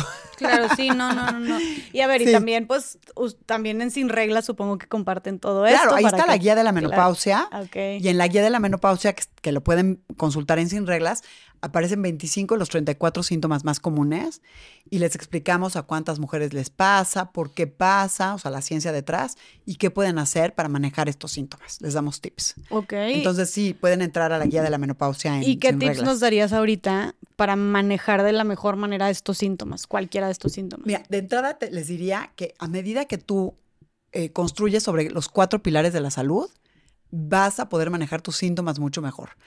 Después hay tips específicos para cada síntoma, pero en general, si cuidas tu alimentación, si cuidas tu actividad física, si cuidas mucho tu sueño, la calidad de tu sueño y el tiempo que duermes y el manejo de tu estrés, los síntomas bajan sustancialmente. Entonces, mm. por eso hablamos mucho de estos cuatro pilares y de cómo puedes cuidarte para vivir mejor, para llegar mejor, o sea, la idea es que puedas empezar a trabajar en los pilares eh, de la salud desde antes de llegar, porque entonces los vas a sentir eh, mucho menos. No es lo mismo llegar a la perimenopausia durmiendo ocho horas al día, manejando tu estrés, eh, comiendo bien, o sea, alimentándote y nutriéndote bien y haciendo ejercicio, y que si llegas con sobrepeso u obesidad, sin hacer ejercicio, durmiendo cinco horas al día, con un estrés del terror, lo vas a vivir diferente pero necesitamos cuidarnos, ¿no? Y creo yo, Jessy, que es el, el acto más puro de amor propio, cuidarte. ¿no?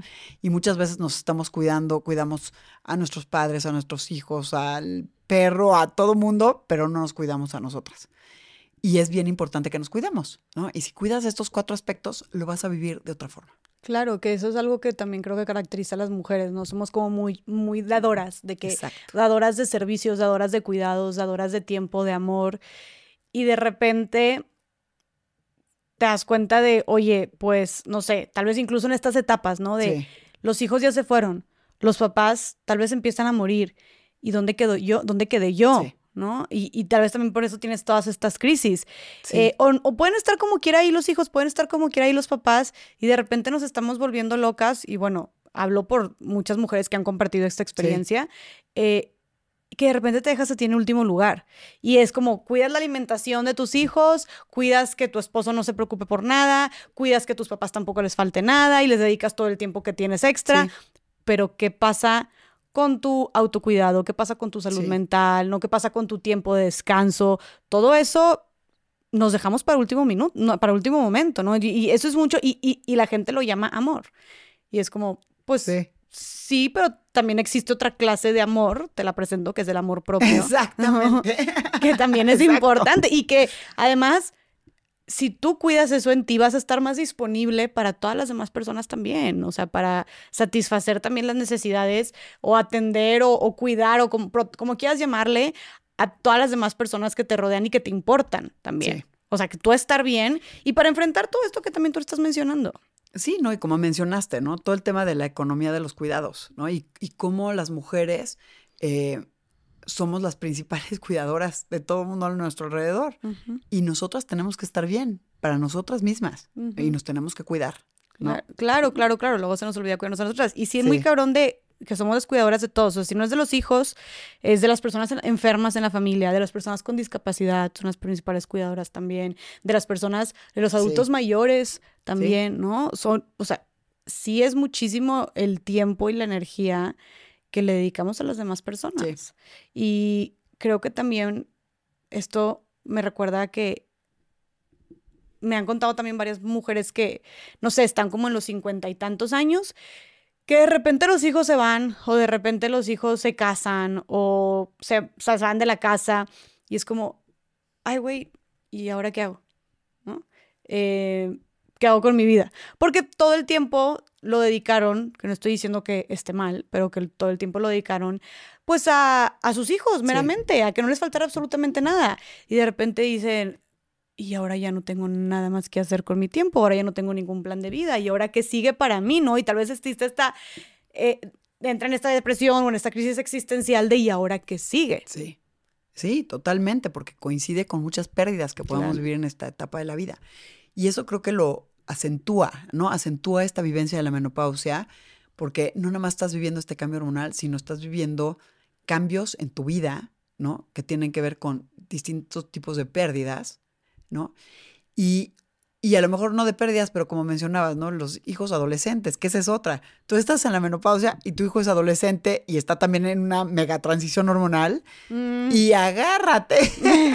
Sí, sí, sí. De hecho, la Margator que estuvo aquí dijo, algo súper horrible de que nadie te cuenta de la menopausia es que sucede casi siempre cuando tus hijos son adolescentes. No, totalmente. Entonces traes dos transiciones hormonales al mismo tiempo, la adolescencia en los, los, jóvenes y luego la menopausia. Y se vuelve también difícil. Te pasó a ti cuando estabas? Fíjate que no, a mí no me pasó, pero tuve la suerte que a mi hijo le dio como la parte más fuerte de la adolescencia, como a los 13, 14, pero luego, la verdad es que cuando yo empecé con la menopausia, a mí lo que me pasó fue como el desprendimiento de mi hijo, ¿no? Que fue durísimo porque se iba a estudiar fuera. Y entonces, a partir de que lo aceptaron en su escuela hasta que se fue, lloraba todos los días. Iba a yoga, shavasana y empezaba a llorar. todos los días, era horrible. Como me dolió muchísimo este desprendimiento. Lo viví como algo muy fuerte. Entonces, a mí no me tocó esa parte, pero a muchísimas mujeres les pasa, que están en la menopausia y sus hijos están en la adolescencia. ¿Y qué le recomendarías o qué le aconsejarías a las mujeres? Hablarlo mucho con sus hijos hablarlo, hablarlo, hablarlo. Eh, hablar de cómo te sientes, qué te está pasando, por qué te está pasando, porque también si no lo hablamos con ellos, ellos no tienen por qué saber. ¿no? Sí, claro. Eh, y hablar sobre cómo tú estás pasando por esta transición y ellos están pasando por otra y que a veces va a ser difícil, pero comunicación, comunicación, comunicación y respeto y empatía. Claro. Y solidaridad entre los dos, porque los dos estamos, los, los jóvenes también la padecen, ¿no? La Claro. adolescencia a veces es difícil y para nosotras la menopausia es difícil y cuando los dos estamos pasando por momentos así, la clave es hablarlo. Oye, ¿y cómo le hiciste tú para atravesar todos estos cambios que fueron tormentosos en tu relación de pareja con tu esposo, por ejemplo? Fue muy duro. Fue muy, muy duro. En algún punto pensé que me iba a divorciar, inclusive. Eh, pero los dos, ahora sí que teníamos la voluntad de arreglarlo y empezamos a ir a terapia de pareja. Ok. Se los recomiendo mucho, la También. terapia de sí. pareja. Y, y, bueno, a par- a partir de la terapia de pareja y con la voluntad y el compromiso de los dos, este, lo logramos, ¿no? Y pues así es, las relaciones a veces tienen alti- altibajos y nosotros pasamos por este bajo justo en el momento que yo estaba pasando por el peor momento de la menopausia. Eh, y fue, fue muy duro, ¿no? O sea, no, de verdad yo el 2018 y el 2019 me acuerdo como de los años más difíciles de mi vida. O sea, coincidió con la perimenopausia, mi hijo se iba, este, problemas con mi, con mi esposo, eh, tra- tratando de hacer algo distinto en la parte profesional. O sea, sí, la verdad es que mi trabajo me ayudó mucho porque tenía mi trabajo y me encantaba. Entonces, esa parte me sostenía, pero pues, igual se me hacía difícil, ¿no? Porque también ya llevaba varios años y como que quería reinventarme también. Em, pero la parte de relación de pareja eh, fue, fue muy dura. Y la parte del desprendimiento de mi hijo. ¿Qué, qué- cuál considerarías que fue lo que más te costó de todo el proceso de tu menopausia? Híjole, creo que fue, lo que más me costó fue que se conjuntaron muchas cosas al mismo tiempo. ¿no? Te diría, Jessy, que el sentirme, creo que el insomnio fue el, el peor síntoma que yo tuve, porque los bochornos, digo, pues empiezas a sudar y bueno, ya te destapas, te tapas, vives de tirantitos hasta en invierno, ¿no? Eh, pero el insomnio y, y la ansiedad, o sea, sí te afectan brutalmente en tu vida. Y eso se combinó con la partida de mi hijo y eso empezó a generar también problemas de pareja. ¿no? Ujú. Claro, pues estaba súper irritable tú, supongo. Súper irritable, este, mi esposo, súper lindo porque es un hombre maravilloso. Eh, me decías que cómo te ayudo. Yo, no me puedes ayudar de ninguna forma, los doctores no me pueden ayudar, tú menos. Horrible, o sea, yo era una persona horrible. Eh, por más que él me trataba de ayudar y, y obviamente eso pues como lo, lo, lo, lo alejó, ¿no? Claro. Eh, pero sí fue una etapa muy dolorosa, porque te digo, coincidió con todo esto, ¿no? ¿Y qué crees que ha sido lo que más te sirvió para afrontar esta etapa? Creo que lo que me ayudó a romper el ciclo fue empezar a dormir, curiosamente. O sea, empezar a dormir me ayudó a estar más serena, a tener menos ansiedad, a empezar a poder tomar decisiones. Eh, obviamente la terapia de pareja me ayudó muchísimo para, para reconstruir mi relación con mi pareja y ver a mi hijo, o sea, el, el día que lo dejé en su escuela y lo vi feliz y vi que no volteó para atrás y lo vi irse con una sonrisa, ese día dije, pues por esto lo hice, ¿no? Yo preparé a mi hijo para volar y está volando y estuvo feliz en su escuela. Entonces, me costó mucho trabajo la preparación y el proceso de preparación para dejarlo ir. Pero cuando lo vi volar fue espectacular, porque ¿qué más quieres como madre que educar a tu hijo para que tenga la valentía eh, para irse a vivir fuera eh, y las ganas de comerse al mundo para irse a aprender, porque tiene esta curiosidad mi hijo por aprender y, y, y quererse y querer tener esta experiencia. Y cuando lo vi y vi dónde lo estaba dejando, dije, qué maravilla. Claro. Y, y- regresé y, y me acuerdo que eh, Mamen, mi cofundadora, me, me, me invitó a... O sea, yo regresé, dejarlo literalmente el siguiente fin de semana, mi esposo no estaba, se viaja mucho, y me fui con ella a la playa y fue como un mega regalo, ¿no? Que me dio porque venía de dejarlo, pero justo como que en cuanto lo vi feliz fue de... ¡Qué fregón! ¿no? Claro. ¡Qué fregón! Y un, un hiciste un buen trabajo. Exacto, me sentí como contenta y orgullosa de mi hijo, pero feliz de haber logrado que mi hijo pudiera volar. eh, y, y eso me llenó como también de felicidad, ¿no? Claro. Y luego pues vino, te digo, la trabajo con mi esposo y, y lo, y lo logramos, hasta ahorita lo logramos. Y que nunca también- canta victoria. Eh, es, además tienes un hijo. Tenemos dos. Ah, Mi esposo tiene un hijo eh, que trajo el matrimonio, yo, trae, yo tengo un hijo que traje el matrimonio, ese es nuestro segundo matrimonio. Ok. Entonces tenemos dos hijos entre los dos, Ah, uno de ok, 23 y uno de, de 19.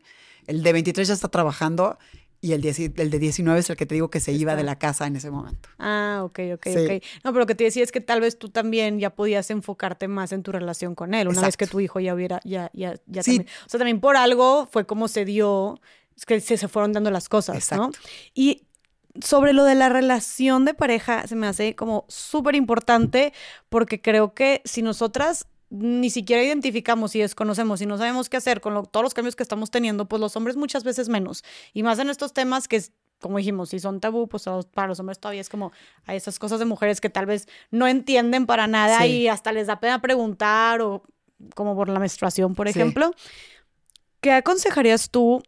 Eh, ¿Cómo aconsejarías tú que fuera la comunicación o la preparación con su pareja para las mujeres que están en una relación heterosexual que nos están escuchando, como para que estén listos o preparados y afrontar esto de la mejor manera? Yo te diría que para todo tipo de relaciones, ¿no? Con tu pareja, quien sea que sea tu pareja, que lo puedas hablar. Que lo puedas hablar siempre que lo puedas hablar. Porque a medida que lo hablas, lo visibilizas, lo normalizas y a medida que lo puedes conocer mejor, tú y tu pareja, pueden manejarlo mejor, ¿no? Em, creo que una de las principales fallas en una pareja, pues es justamente la comunicación, ¿no? Cómo comunicas y qué comunicas. Y, y, el secreto, creo, a tener una buena relación de pareja es comunicar, comunicar, comunicar, comunicar y ser empático y ser solidario. Em, creo que a medida que, que lo haces, eh, hay un mejor entendimiento entre las dos partes. Tú llegaste a decirle como a tu esposo de, oye, es que me siento así. Eh, sí, pero quizá no lo hice de la forma correcta, ¿no? Ok. ¿Cómo o sea, yo le decía, es que no, no, no, no, sabes lo que estoy sintiendo, o sea, me estoy volviendo loca y no sé qué hacer y no me pueden ayudar los doctores. Ya fui a cinco y nadie me puede ayudar.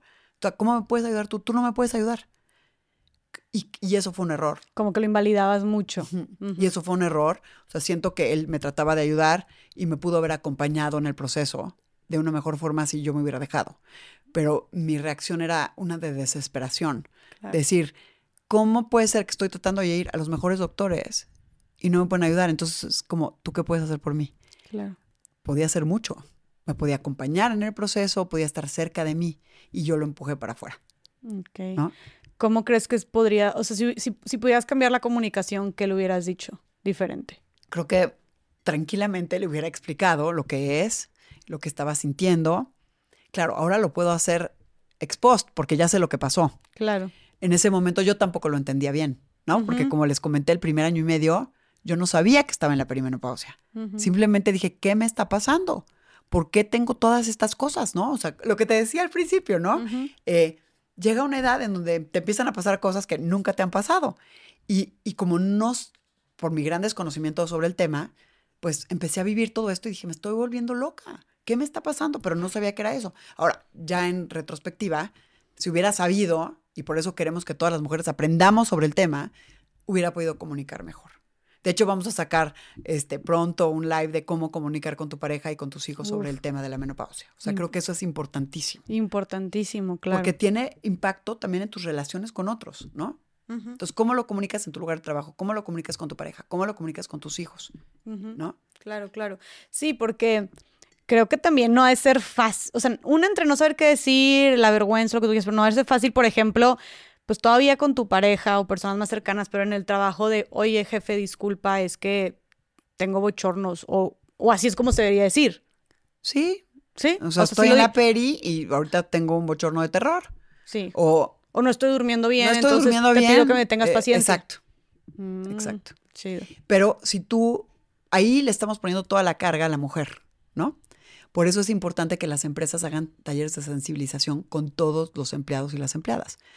O sea, Porque no hay la, necesidad que la mujer lo esté diciendo. O sea, la mujer lo puede decir, pero ya en un ambiente en donde todo el mundo sabe a qué te refieres. Entonces, la carga, la carga es de toda la sociedad.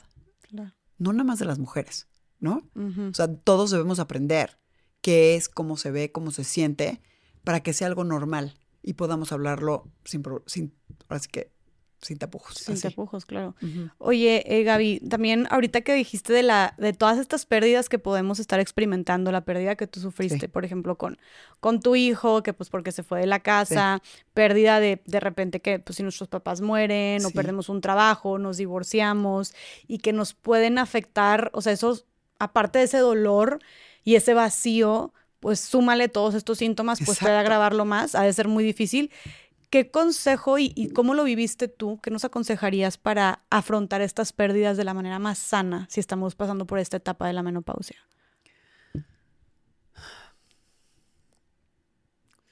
O sea, yo creo que siempre enfrentar pérdidas es complejo, ¿no? Y hay pérdidas más graves que otras. Claro. Eh, lo, que, lo que sí sé es que hay una diferencia entre el dolor y el sufrimiento, ¿no? Y como dicen, el dolor, pues nadie te lo quita, ¿no? El dolor de alguna pérdida. Pero el sufrimiento, a veces uno sí puede hacer cosas para, para sufrir menos por el dolor que está sintiendo, ¿no? Y, y esto es como la base de todo lo que hablamos sobre meditación, ¿no? Cómo a través de la meditación, las respiraciones, la yoga, si te gusta hacer yoga o el ejercicio, o terapia, ¿no? Este, psicológica o eh, con una tanatóloga, dependiendo del tipo de pérdidas, eh, puedes sentirte acompañada y abrazada para afrontar estas pérdidas, porque no las tenemos que vivir solas, ¿no? O sea, no somos superwoman, no lo tenemos que enfrentar solas, lo podemos enfrentar acompañadas de nuestra pareja, de nuestros hijos, de nuestros padres, de nuestras amigas. Las amigas se vuelven fundamentales en esta etapa de la vida, ¿no? O sea, poder compartir estas pérdidas y estas experiencias buenas y malas con tus amigas eh, es, es un regalo de la vida, Claro. ¿no? Porque más cuando ellas también lo están viviendo, pues cuando lo compartes y conectas con tus amigas, es distinto, ¿no? Es Mm, mucho más claro. llevadero, eh, pues sí, con tus amigas. O sea, creo que las amigas son una clave para pasar por este momento y por esta etapa y por estas pérdidas, pero también hay veces que necesitamos ayuda profesional de un, de un terapeuta o de una tanatóloga. eh, y de nuevo, ¿cómo, cómo cuidamos nuestra salud emocional, ¿no? Eh, porque es importantísimo, ¿no? Claro, claro. o sea, claro. si tenemos un problema pues, grave de ansiedad y depresión, pues hay que, hay que tratarlo, ¿no? Hay que tratarlo y, y no dejémoslo de lado. Sí, como, y es mucho también el recordar de dedicarnos el tiempo. O sea, hacer esa cita. A pesar que es que traigo mil cosas, y es que los niños, y es que el trabajo, y es que el esposo, y es que la casa, y es que mis papás, y es. No, no, no, no, no. O sea, pasa a segundo plano todo lo que tengas que hacer ahorita y ve, y ve esa tú. cita. Ajá, Exacto, exactamente. Y te cuidas tú. Y a veces nos toma mucho tiempo dar ese primer paso para empezar un proceso de terapia. Y, y- y es natural, porque muchas veces, y siempre yo lo describo así la primera vez que yo fui a, un, a terapia, como empiezas a meter cosas o abajo del tapete, ¿no? Y pues de repente el tapete ya no le cabe nada más abajo, ¿no? Y, y abres la caja de Pandora y sabes que cuando empiezas a ir a terapia vas a abrir la caja de Pandora, ¿no? Y vas a tener que enfrentar muchas cosas que traes y que, y que puedes trabajar y que vas a procesar y que vas a hacer, este, vas a estar mejor, ¿no? Y, vas y te vas a sentir mejor después. Pero los procesos siempre son, siempre tienen su parte complicada, ¿no? ¿Tú a qué edad empezaste a ir a terapia? La primera vez empecé a ir a terapia a los 36 años. Ok, ok. Lo pregunto porque la verdad es que por los jóvenes de hoy como que ya creo que normal, han normalizado mucho más la terapia. Gracias a Dios. Sí, gracias a Dios como que Sí. se ha normalizado muchísimo. Eh, es algo ya como de cajón, casi de canasta básica. sí, y es como, ay, sí, fui a terapia. tal cual. Y me encanta, pero sé que, por ejemplo, yo sé que generaciones de mi mamá o de mujeres entre los 40, 50 años, pues sí es un como, es mucho más difícil como el aceptar o el acceder a ir, ¿no? Sí. Porque no, no crecieron con esta Sí. filosofía, ¿no? Sí. Con- con- no, no era algo normal a su alrededor. O sea, a mí, a mí mi papá me dice, digo, mi papá sí es más grande, o sea, mi papá va a cumplir 60 años, pero sí me decía de que para nosotros terapia era como... No, imposible. Eso es de locos cuando estábamos O chicos. sea, de mi que- papá ni en droga se para por un terapeuta. Claro, claro. Nunca jamás, Ajá. no lo va a hacer.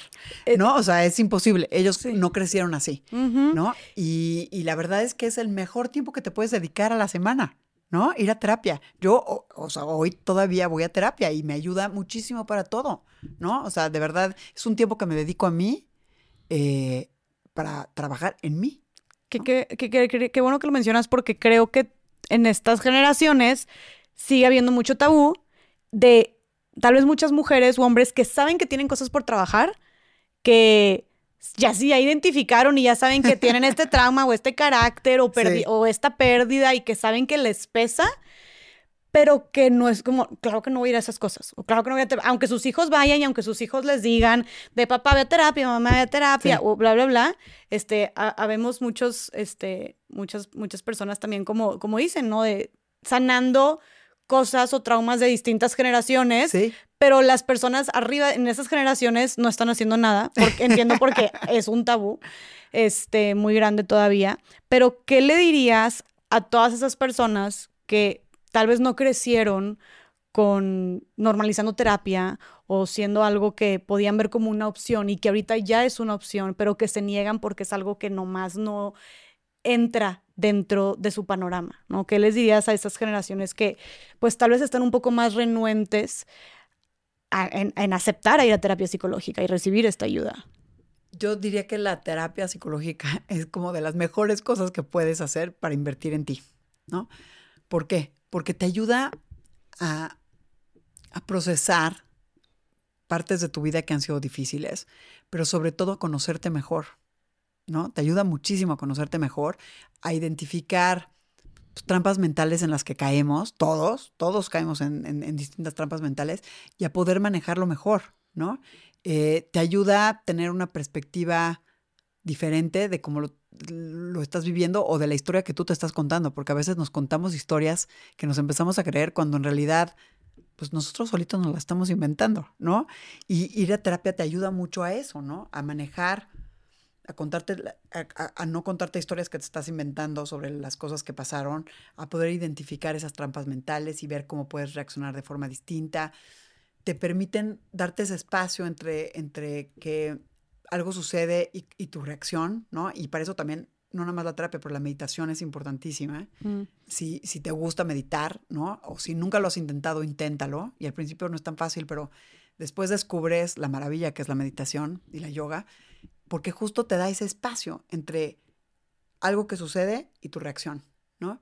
Y te ayuda pues a mejorar tu bienestar emocional, tus relaciones con otros y te diría yo que pues sí te hace más feliz, ¿no?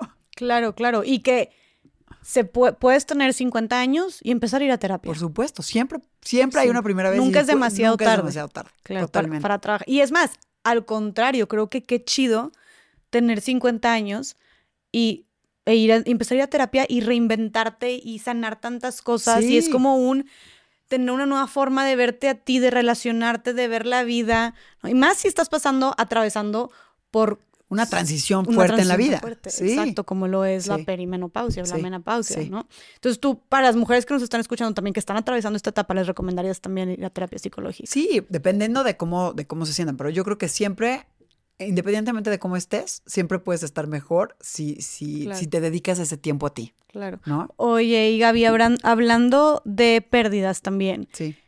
¿Cómo le hiciste tú para afrontar esa pérdida o ese duelo de, tu cuerpo? Que decías tú que lo veías como súper diferente. Y más allá, eh, más allá de lo que mencionaste del peso, también pues simplemente hablamos de que cambian, tú dices, aparecieron cosas que nunca había, visto en mi cuerpo. O sea, cambia todo. Oye, la piel, este, sí, absolutamente todo, la postura, la cara, el pelo, todo. Todo. ¿Cómo, qué consejo nos darías o qué te sirvió a ti para abrazar ese nuevo cuerpo que sucede en esta transición de la menopausia?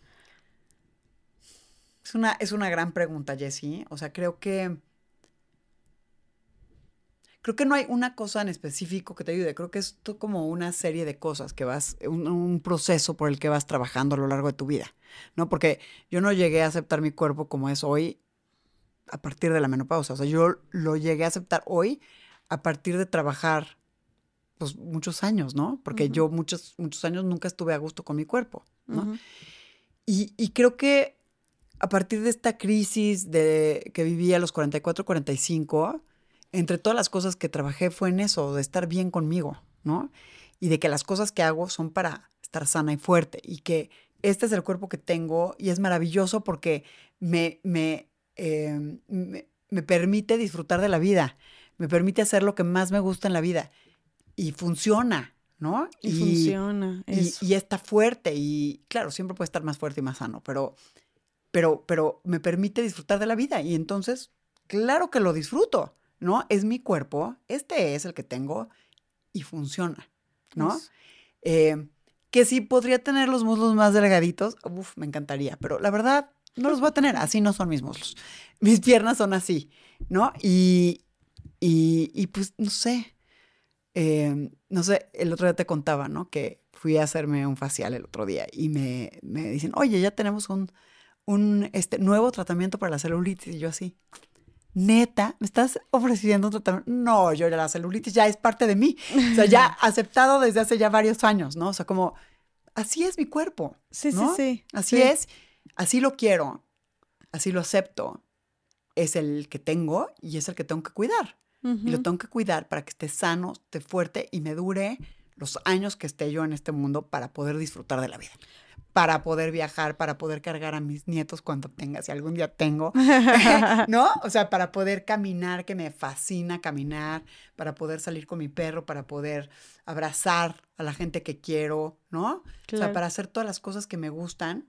Este cuerpo funciona, claro que lo quiero. Claro, y sabes que también como que es apostarle a tu adulto mayor. O sea, yo creo que lo que... Totalmente lo que acabas de decir. Lo que más y por lo que también dije ahorita de esta nueva visión que tengo del ejercicio que estoy intentando hacer, más que por un cambio físico, es porque me estoy preocupando por mi adultez o por cuando esté... Pero sí, pensando en mi yo de, deja tus 70 años, sí, mi yo de 50 años. Y si tienes 50 años, pensar en tu yo de 70 años. O sea, ¿cómo quieres vivirlo? ¿Quieres ser una persona adulta mayor que vas a estar como o sea, que no puedes ni siquiera agacharte o que ni siquiera, y yo lo he visto con diferentes eh, tíos eh, o familiares que son adultos mayores, que tengo a la tía que, oye, o sea, ella tiene más condición que yo y que aguanta caminando dos horas y turisteando por todas partes y, uh, y lo que tú quieras.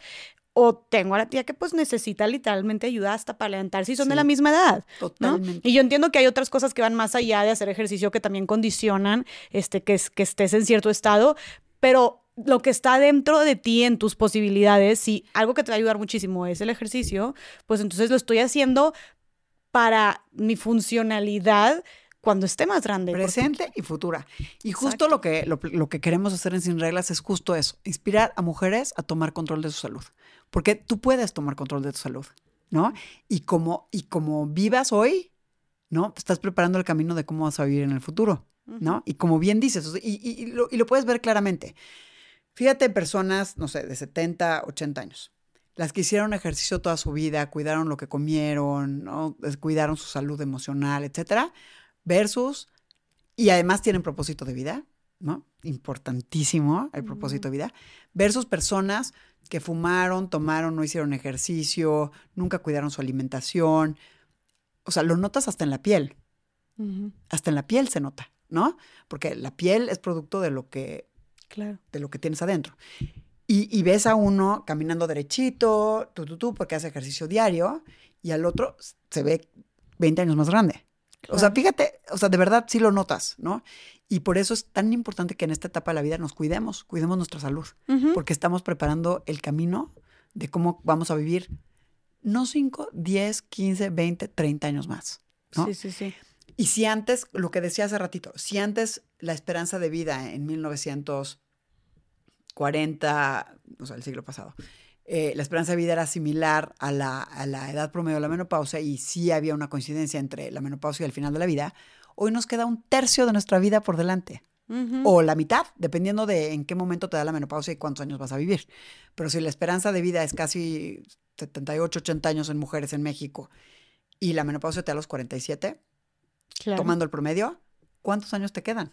Claro, claro. Treinta y tantos años por vivir.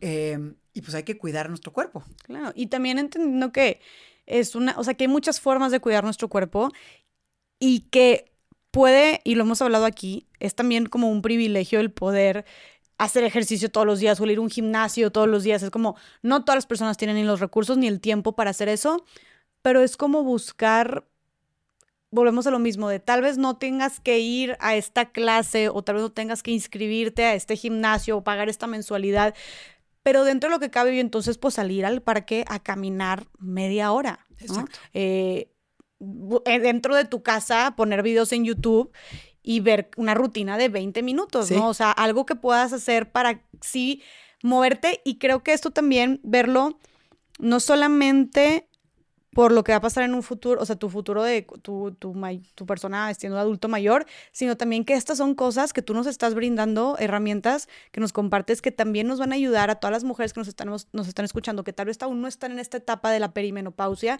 pero que nos van a ayudar a atravesar mejor estos síntomas también. Exacto. también, eh, entonces, qué importante hablar de que cómo podemos también prevenir eh, y llegar de la mejor manera a la menopausia. Y acabas de tocar un punto clave. O sea, creo que todas las mujeres nos tenemos que cuidar y tenemos que poner atención en los cuatro pilares y prepararnos para llegar a la, a la, a la perimenopausia lo más sanas posible, ¿no? ¿Qué pasa y por qué es tan importante llegar sanas a la perimenopausia? Porque con los desbalances hormonales se disparan factores de riesgo para enfermedades crónico-degenerativas, ¿no? Por ejemplo, diabetes o enfermedades del corazón que además son las principales dos causas de muerte en mujeres de nuestra edad, de mi edad, ¿no? O sea, 40, 50. Y si tú llegas con un cuerpo sano y fuerte, durmiendo adecuadamente, manejando tu este, salud emocional y demás, y tu estrés sobre todo, porque el estrés te causa un desastre en tus hormonas, ¿no? Eh, pues vas a llegar mejor y lo más probable es que puedas o prevenir este tipo de enfermedades o puedas eh, empujarlas hacia el futuro, ¿no? Claro. Eh, y por eso es tan importante, ¿no? Lo que me pasó a mí con el colesterol que les contaba hace rato, pasa con, eh, por ejemplo, em, no nada más con el colesterol, sino con los triglicéridos o con el tema de la resistencia a la insulina, ¿no? O con la presión alta, con diferentes cosas. La osteoporosis, ¿no? Importantísimo, ¿no? En cuanto empiezan a bajar nuestras hormonas, eh, empezamos a perder calcio en los huesos eh, y, te puede dar osteoporosis, pero te puedes cuidar, ¿no? Te puedes cuidar para prevenirlo. Pero el tema es que a medida que hagas más ejercicio, te nutras mejor, duermas bien, manejes tu estrés, vas a llegar mejor a la menopausia, vas a prevenir enfermedades crónico-degenerativas, eh, vas a sentir menos los síntomas, ¿no? Y vas a estar más sana para hoy y para tu futuro.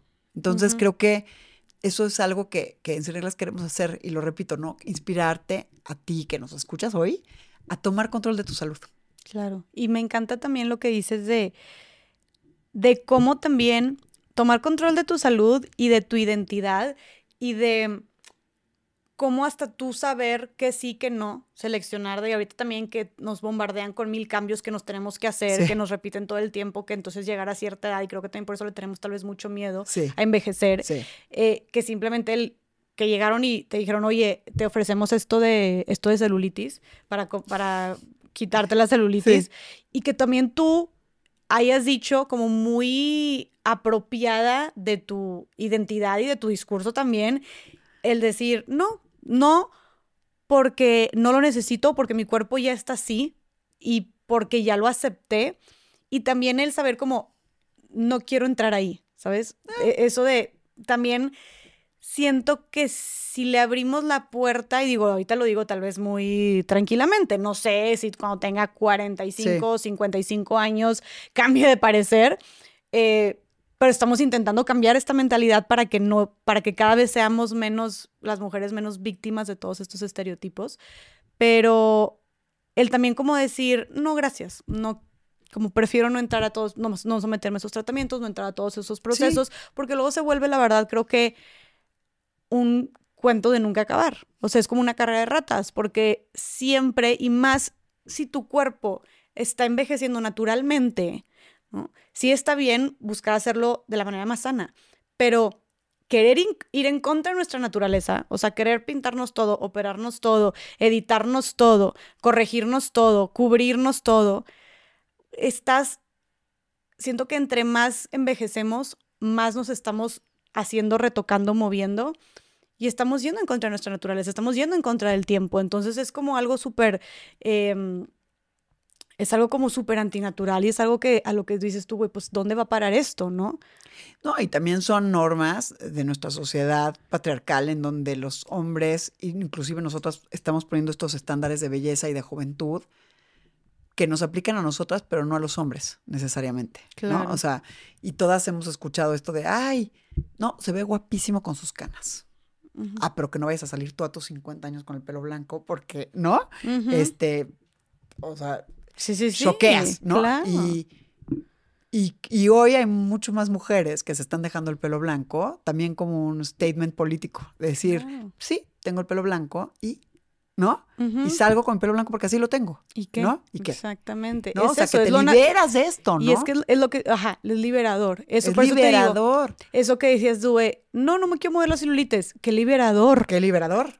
De que así es y voy a dejar que así sea, ¿no? Y que no significa, aparte porque la celulitis no sale a todo mundo. O sea, yo tengo 27 años y tengo celulitis. Mi hermana tiene 25 años y tiene celulitis. O sea, creo que desde los, hay gente que desde los, siendo adolescente te hace estirón y tiene celulitis. Sí, sí, sí. Entonces, es, es, sí, y el intentar taparlo, a ver, aquí sabemos, respetamos a la gente que quiera hacerse alguna cirugía o todo, pero el intentar modificar a todo tanto y más porque nunca va a ser suficiente y más porque entre más crezcas, envejezcas, más vas a tener todas estas etiquetas que en, en tu cuerpo que no está bien.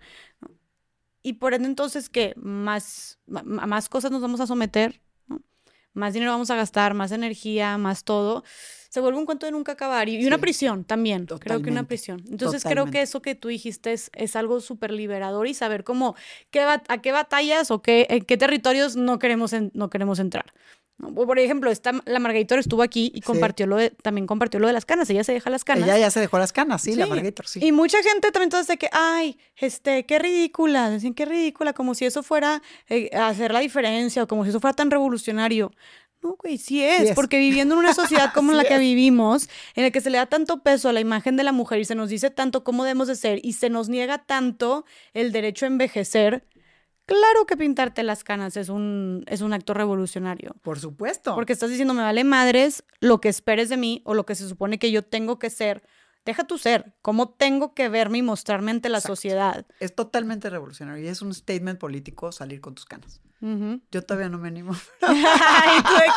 Es un statement de que yo todavía no, yo todavía no llego ahí, pero sí, no, pero admiro a las mujeres que lo hacen porque y eventualmente lo voy a hacer, pero Sí, totalmente. A ver, y si, y si quieres, tampoco es como, o sea, también es, vivimos en una sociedad que nos condiciona tanto que tampoco es decirle, es señalar a las mujeres que quieran encajar en esto, que se hagan, que se retoquen. Claro que no, estamos cuestionando el sistema, no las decisiones de las mujeres. Correcto, el sistema, exactamente, lo acabas de decir con todas sus palabras. Exacto. Estamos cuestionando el sistema. Sí, no a la mujer que decide pintarse el cabello, que decide quitarse la celulitis, que decide operarse, no. No, pues porque cada mujer tiene su camino. Claro. Y hay que respetar los caminos de todas. Sí. Y cada camino es único.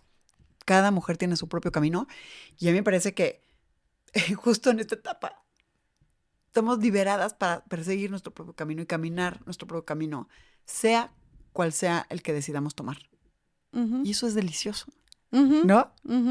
¿De qué otras cosas, ahorita hablaste de libertad, de qué otras cosas crees que te liberes en la menopausia? Durante este proceso de la menopausia.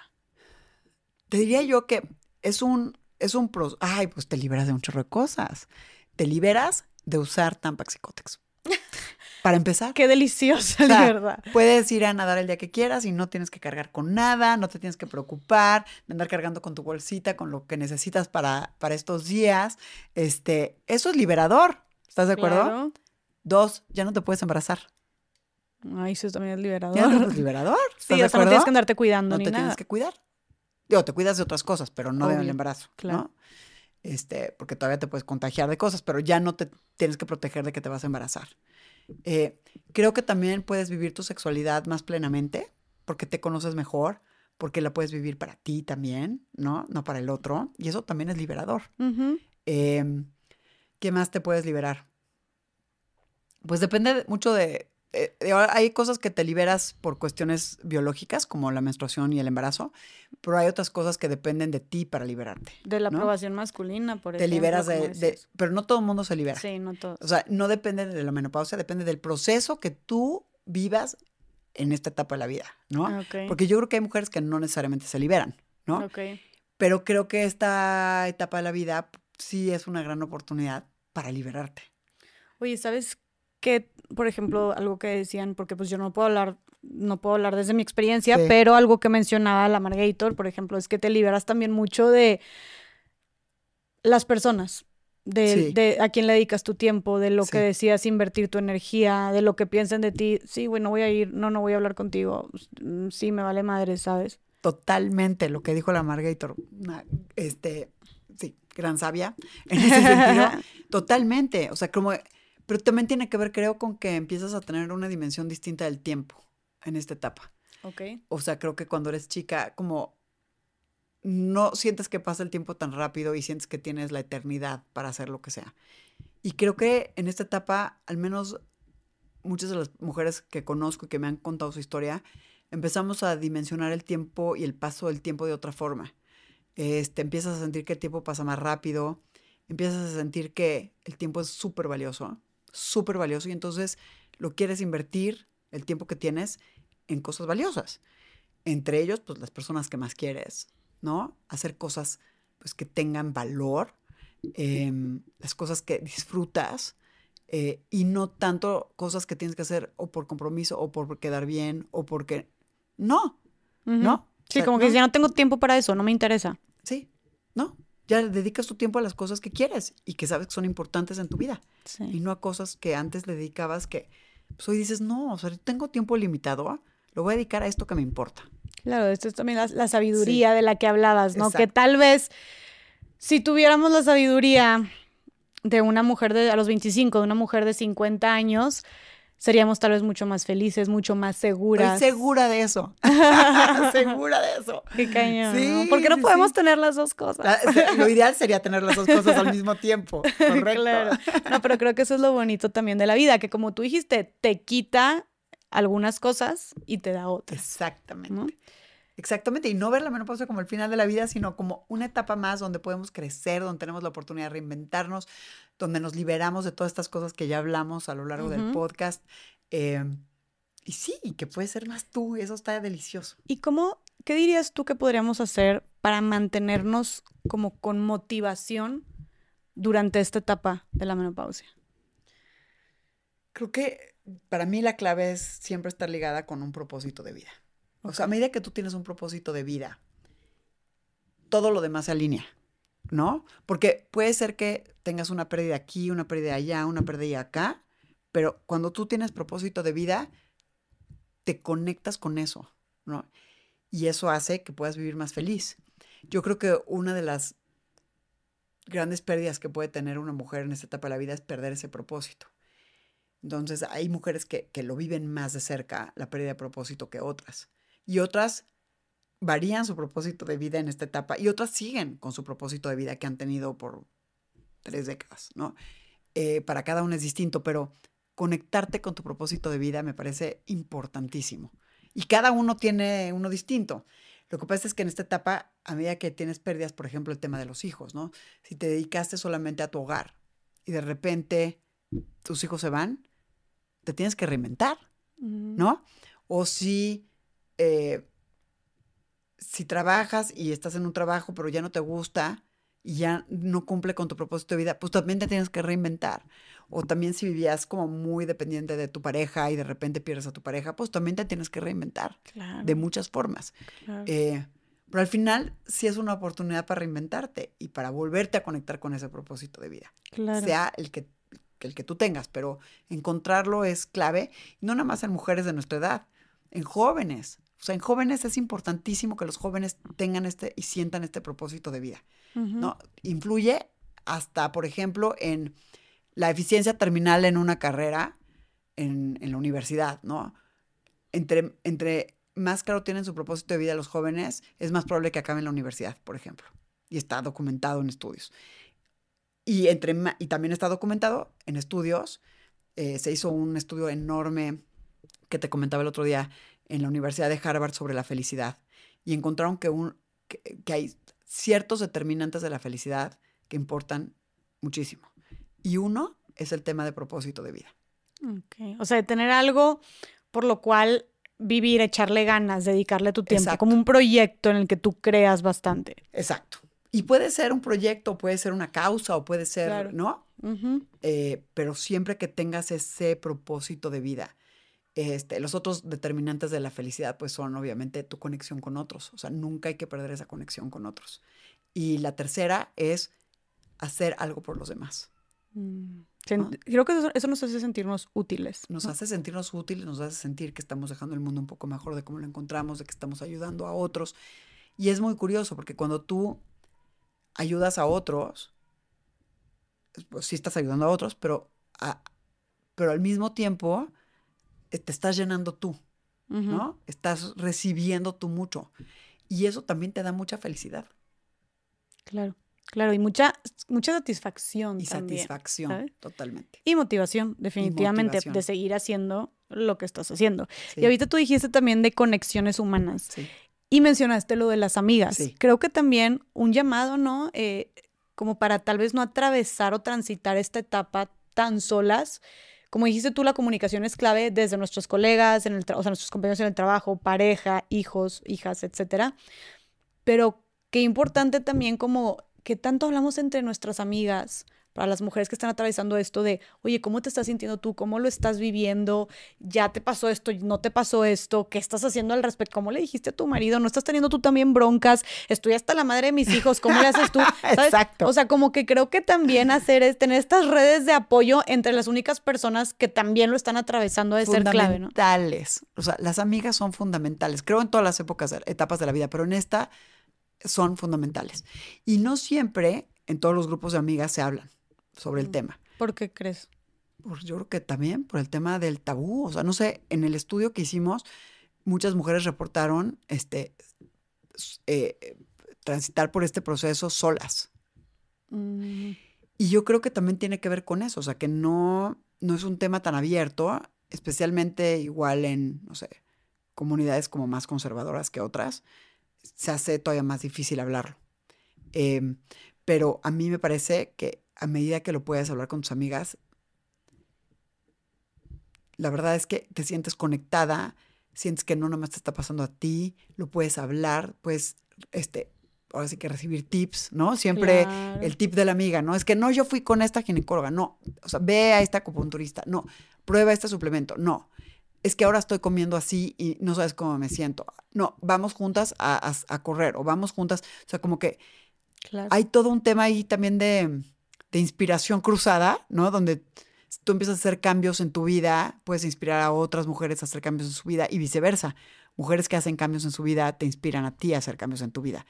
Eh, y los tips y sobre todo sentirte abrazada y acogida y conectada con las mujeres a las que más quieres, ¿no? Que son tus amigas. Y de repente sentir el este de que, uff, ok, de que no me estoy volviendo loca. No me estoy volviendo loca, exacto. Oye, no, no te estás volviendo loca. A mí me está pasando lo mismo y ya, y ya aprendí que es por esto. Uf, te baja la ansiedad, ¿no? Eh, porque vivirlo sola está rudo.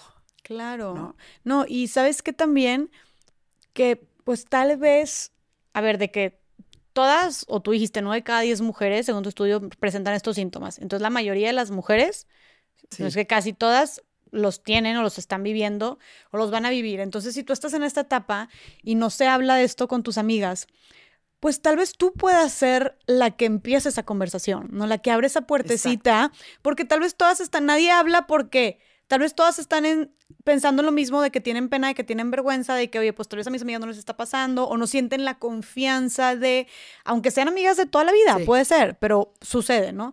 Eh, entonces, que tal vez tú tengas esta iniciativa de decir, oigan, me estoy sintiendo así.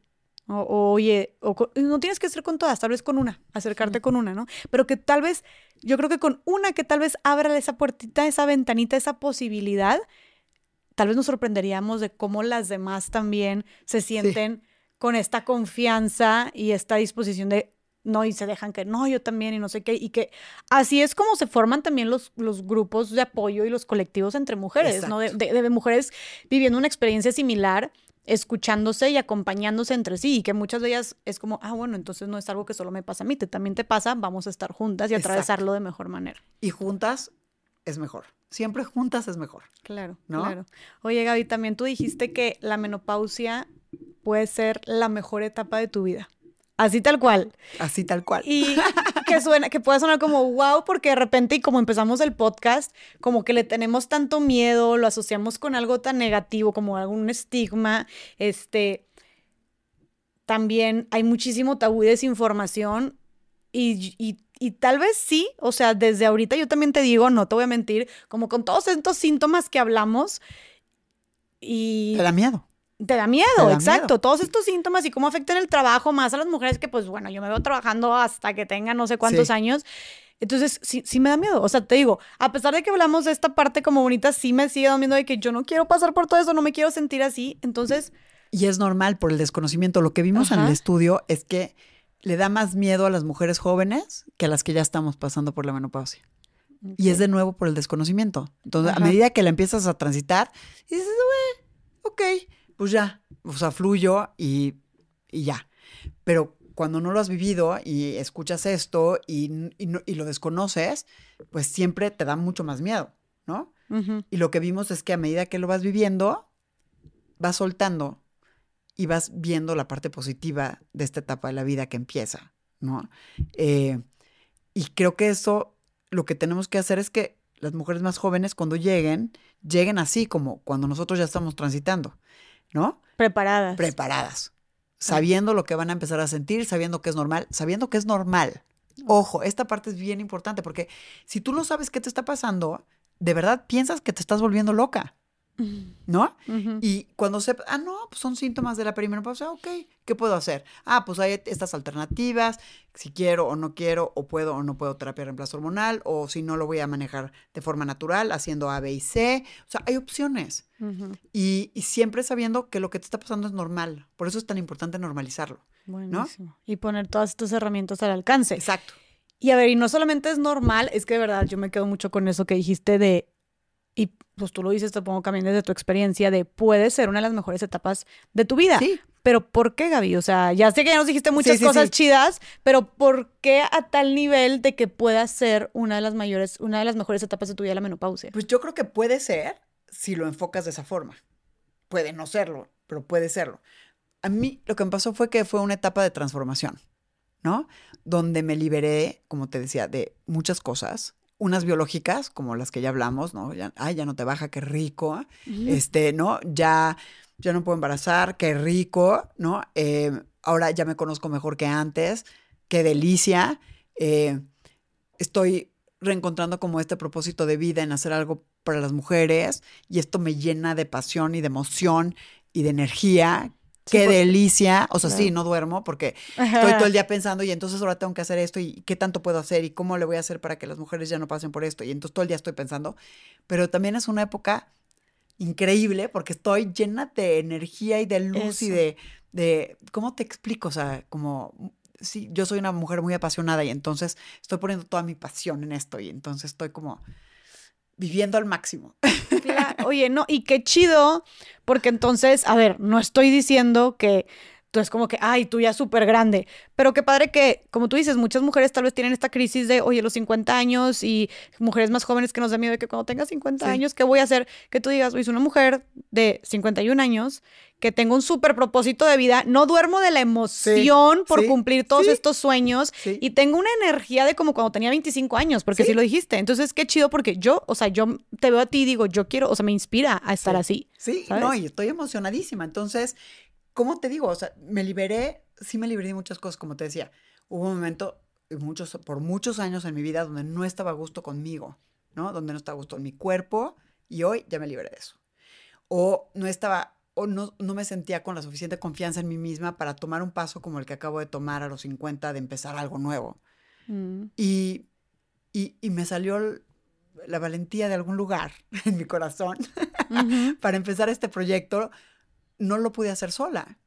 Necesité ayuda, ¿no? Necesité ayuda de mi terapeuta, hasta contraté a una coach, de mis amigas, este, para animarme a hacerlo, de mi esposo, o sea, que fue el principal promotor de, yo creo en ti, claro que puedes, vas, vas, vas. No, es que no voy a poder. Sí, sí puedes. Y mi esposo siempre ha sido como mi porrista número uno y es un Qué importante. hombre maravilloso en ese sentido y en muchos otros.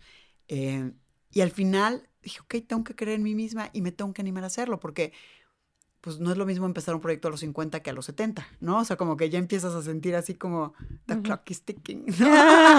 pues sí, lo que es, pero que em, eso lo puedes, esa, esa presión del tiempo la puedes usar a tu favor. Exacto. Y entonces fue así de me tengo que aventar. Y sí, a lo mejor es un fracaso y no jala, pues entonces invento otro, ¿no? Y me acuerdo que mi coach eh, me decía, no tiene por qué no salir, pero si no sale, inventas otro, ¿no? Y es esta parte de aventarte a hacerlo, ¿no? Y yo como siempre había sido cautelosa en mi vida, ¿no? Y pensaba, híjole, no, y si no lo hago perfecto, mejor no lo hago, ¿no? Y si, mm. ok, quiero dar clases, pero, y, y si no lo doy bien? Y entonces, y al final yo me obligaba a hacerlo. Ah, no, y lo mismo me pasó cuando iba a escribir una columna en el periódico. Dijo, no, pero qué oso que me lean, ¿no? Lo que digo. Y me obligaba, decía, no, no, no, ya, escríbela. Y luego, cuando te animas a hacerlo, te das cuenta que no pasa nada, ¿no? Y así me pasó con muchas cosas en mi vida. Pero esta fue la más difícil porque tenía que dejar un trabajo que me gustaba, ¿no? En el que tenía un sueldo, eh, con, con mis becarios a los que adoro, con mi equipo de trabajo al que adoraba, que es a las que sigo viendo, para inventar algo nuevo, de cero, que pues no sabía si iba a salir o no, pero que tuve al final y sí tuve ayuda y, pasé este proceso acompañada por estas personas que acabo de mencionar eh, y me animé a hacerlo y digo ahora, todavía no sé si va a funcionar o no, ¿no? Si voy a lograr tener impacto o no. Este, sé que ahí está el problema y que, y, que, y que podemos hacer algo para que las mujeres no pasen por lo mismo que estamos pasando mujeres de mi edad. Y, y bueno, pues poniendo ahí toda mi pasión, pero me animé a hacerlo y, y se requirió pues valentía de mi parte y confiar en mí misma. ¿no? Y el haber confiado en mí misma para empezar este proyecto como que me dio mucho más seguridad, ¿no? En mí misma. Hoy creo más en mí que antes. Em, y pues bueno, aquí a ver qué sale. Wow, es súper inspirador escucharte, te juro.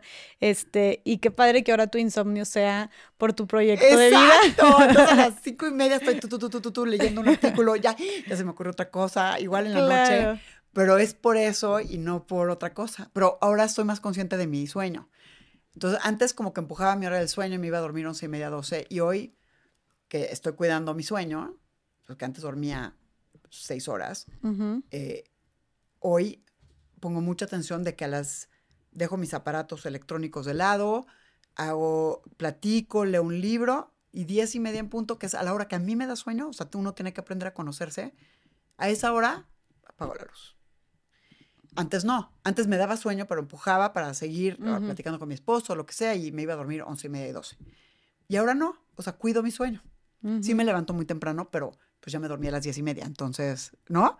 Eh, pero uno tiene que cuidar sus sueños. O sea, dicen que tienes que dormir entre siete y ocho horas diarias. Sí. Yo por muchos años dormía cinco o seis máximo. No. yo sí soy de las que no, menos de ocho horas ya no, yo no estoy funcionando bien. Qué bueno, tienes que dormir ocho. Sí, Entonces yo estoy cuidando ahora esa parte, ¿no? De, de dormir bien, manejar mi estrés, que no, no lo logro todavía manejar, pero de comer mejor. Y, de, y eso sí, siempre he hecho de ejercicio, ¿no? Eso sí. Sí, sí, sí. O sea, diario hago ejercicio. Oye, Gaby, todo esto suena, o sea, es espectacular y súper inspirador, como te dije, o sea, yo quiero tener 51 años y tener todos estos sueños y toda esta energía eh, y toda esta valentía que tú tienes, ¿no? De verdad. Pero ¿sigues? O sea, dirías que es algo que ya toda esta crisis y estas inseguridades que te trae la menopausia es algo como que tú ya palomeaste con todo este conocimiento que tienes o sigues no, o, no, es una lucha todavía yo creo que siempre siempre es como una lucha y de repente este tienes seguridad en ti misma y lo haces y, y con valentía y de repente mm, me de repente me enfrento a retos difíciles no la semana pasada me enfrenté a uno y y pues nada, ahí estaba yo llorando, ¿no? o sea, de, ¿y esto cómo lo voy a, y, por qué pasó esto? Y, y, pues siempre es como esto, ¿no? Una, una parte donde siento que ya manejaste ciertas cosas, pero otras te faltan por manejar.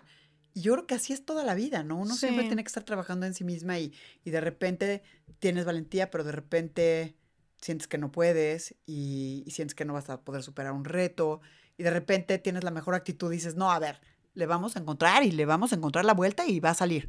Y de repente piensas, no, no, no, no, ya no, ya no sé qué hacer, ya no voy a poder, ya no voy a poder, ¿no? O sea, como, Claro. y, y no creo que nunca lo resuelva una persona. O sea, siempre creo que lo puedes empezar a manejar mejor, de mejor forma, pero yo creo que resolverlo así como resolverlo, no creo que lo llegue uno a resolver. no Claro, sé. Y que esas son crisis que tenemos, o sea, también qué padre que lo dices porque yo de repente cuando estaba, no sé, en prepa, yo veía a las personas adultas tipo, no sé, 30, 35, 40 años y yo decía, esas personas ya tienen toda su vida resuelta y se la saben de todas, ¿no? ¡No! De todas, todas. Entonces, también qué padre que tú digas, o sea, y, y, y lo sabemos porque también hemos tenido mujeres de todas las edades aquí, Sí. y que tú digas, güey, este tema de no sé qué hacer con mi vida o tengo estas crisis, estoy dudando de mí, no sé si soy merecedora, no sé si seré capaz, estaré haciendo bien, trabajar en mi autoestima, me urgir a terapia, como Sí. todo esto es algo que se vive siempre, Siempre. durante toda la vida, es algo en lo que tenemos que aprender a transitar. Sí. Y creo que también mucho es, y supongo que también aplica para el tema de la menopausia, es como escuchar mucho nuestro cuerpo y tener mucha compasión con cómo nos estamos Sí. sintiendo en ese momento. Totalmente. O sea, autoconocimiento, amor propio eh, y escucharnos. O sea, te tienes que saber escuchar em, y hacerle caso a tu intuición. Mm. Porque lo- muchas veces lo que pasa es que cuando vas con un médico o una médica te dice, no, no, no, te lo imaginaste. O no, no, no, pues ve al psiquiatra. Oye, no, a ver, estoy sintiendo esto, algo me está pasando.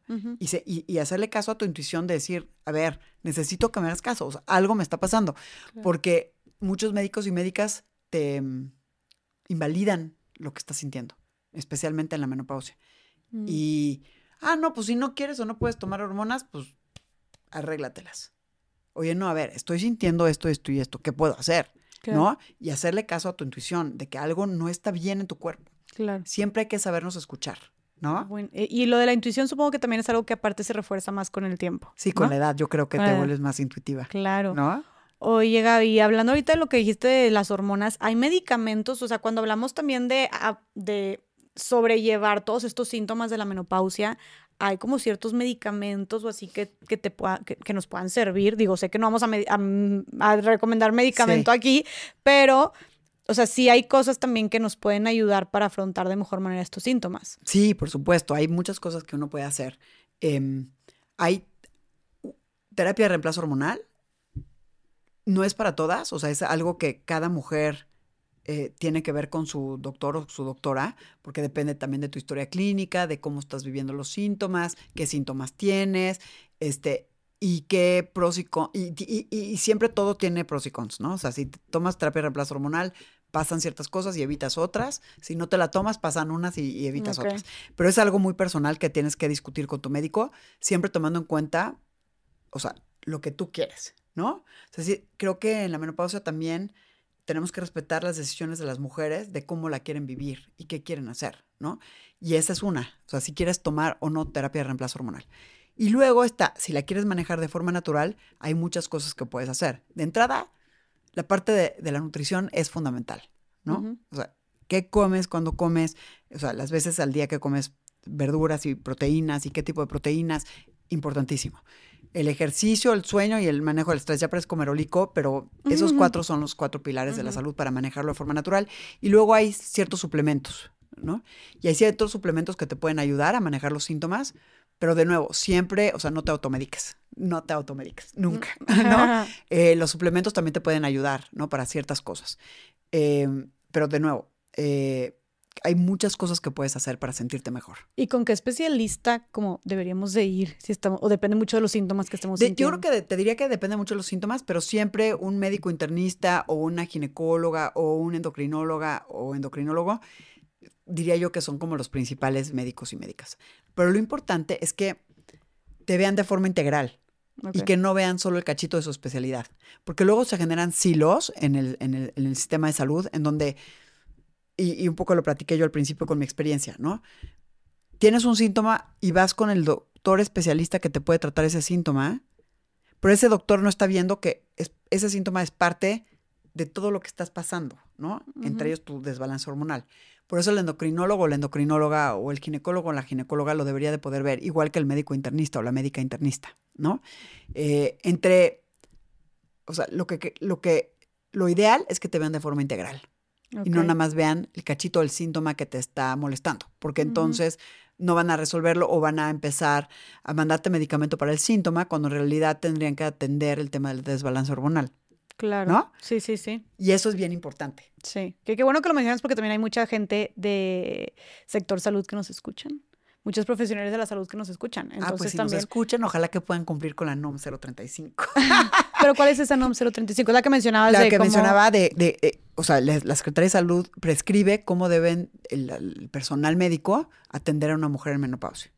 Ok. Y el tema es que no lo hacen, ¿no? Entonces, si tú como médico o médica sigues lo, lo que está prescrito en esa norma oficial mexicana, muy probablemente vas a detectar que una mujer está viviendo perimenopausia y vas a poder este, llevar a cabo lo que tengas que hacer para que esté mejor. Mm. Eh, si no lo sigues, vas a poder a lo mejor empezar a medicar por los síntomas sin saber que lo que trae es un desbalance hormonal. Entonces, por favor, síganla, no 035. ¿Por qué crees que, ¿por qué crees que no se siga? Porque no ha habido capacitación. No ha habido capacitación.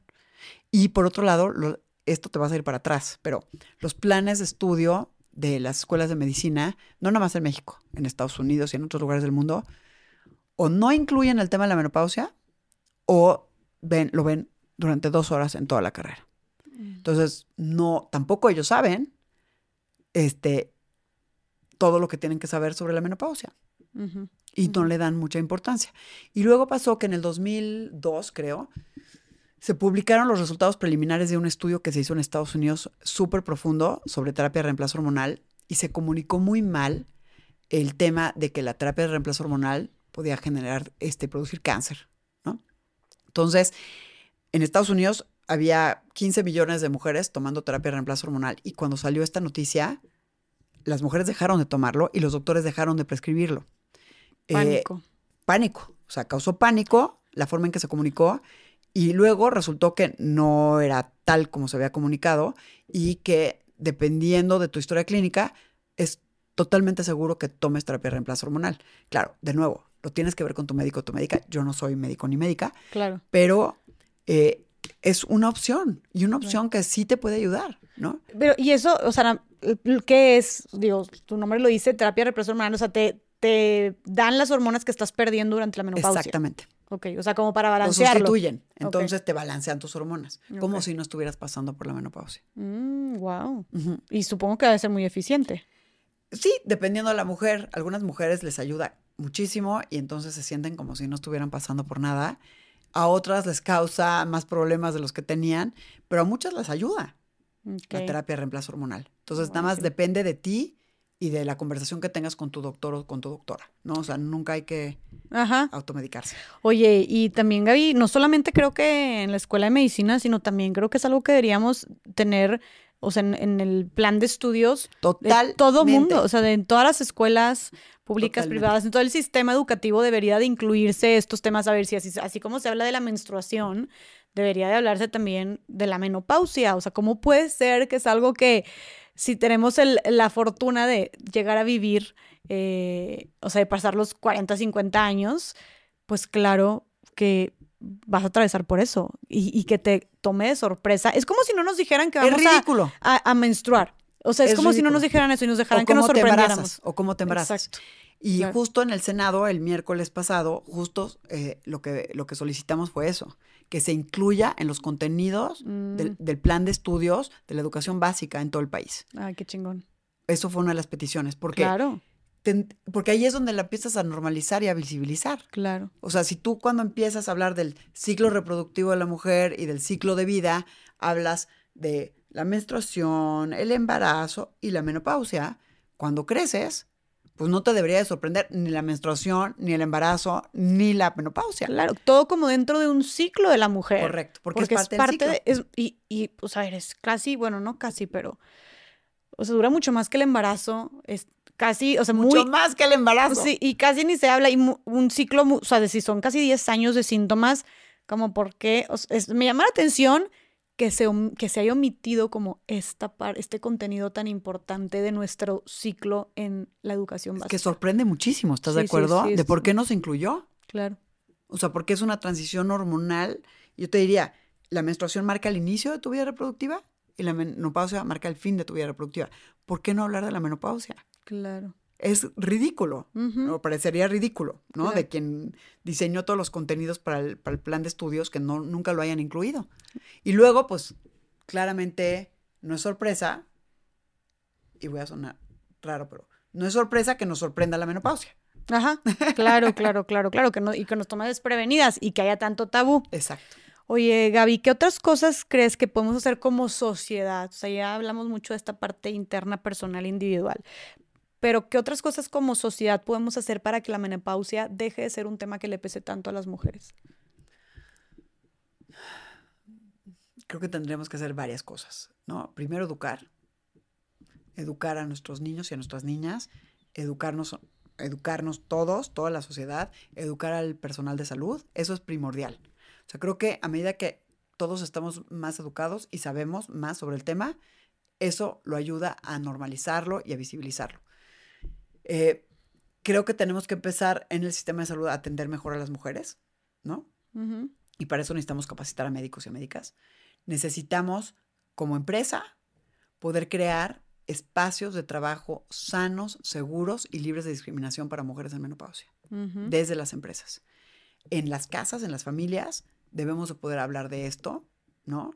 Eh, libremente y poder comunicar mejor entre los miembros de las familias, entre los miembros de la familia, para también poder ser más empáticos, más solidarios, más compasivos eh, en el núcleo familiar. Eh, si te fijas, mucho tiene que ver con comunicación y educación, ¿no? yo empezaría por ahí y por el tema de crear espacios inclusivos de trabajo ¿no? en las empresas. Creo que ese es un paso fundamental que tenemos que dar, porque hoy no son, en la mayor parte de las empresas, espacios seguros, sanos y libres de discriminación para nosotras, las mujeres en menopausia. Y se junta con otro tema, con el tema del envejecimiento, ah. ¿no? Porque en las mujeres en menopausia se cruzan tres tabúes, uno, uno arriba de otro. Menopausia, género y edad.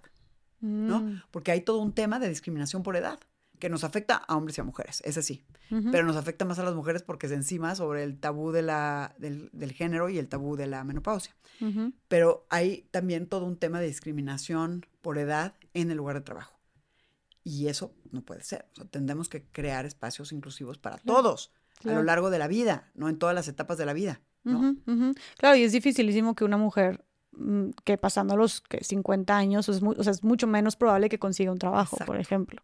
Exactamente, mucho menos probable que consiga un trabajo y eso pues, puede ser por temas de discriminación. Claro, y, nos lleva a una reflexión también de que en general creo que el, el mundo laboral no está adaptado para que las mujeres estemos en él. Eh, o al menos hace falta muchos cambios, porque hablamos pues antes era un mundo de hombres, ¿no? Un espacio que estaba completamente masculinizado.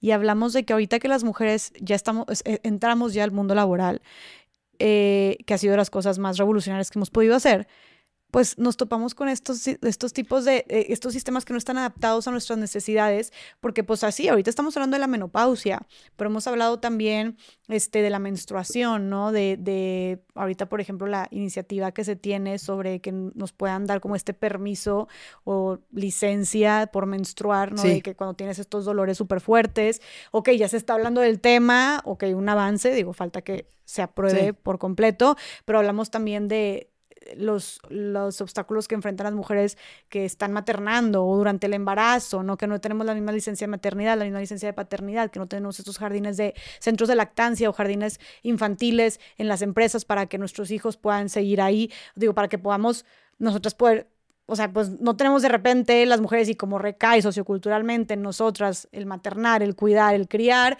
pues que tal vez no tengamos con quién dejar a los hijos, no se diga si eres madre autónoma, entonces el acoso laboral, la brecha salarial, entonces de repente pareciera que es muy difícil ser mujer y desarrollarte en el mundo laboral, ¿no? E, en el mundo profesional. Entonces, creo que es un llamado también a que tenemos que seguir avanzando y viendo qué necesitan las mujeres, cuáles son sus realidades, escuchándolas, preguntándoles también y haciendo ambientes de trabajo mucho más inclusivos para que las mujeres puedan seguirse desarrollando.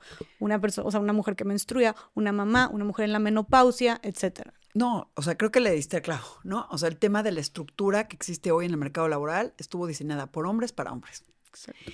Y poco a poco hemos ido modificando ciertas cosas, pero falta muchísimo, ¿no?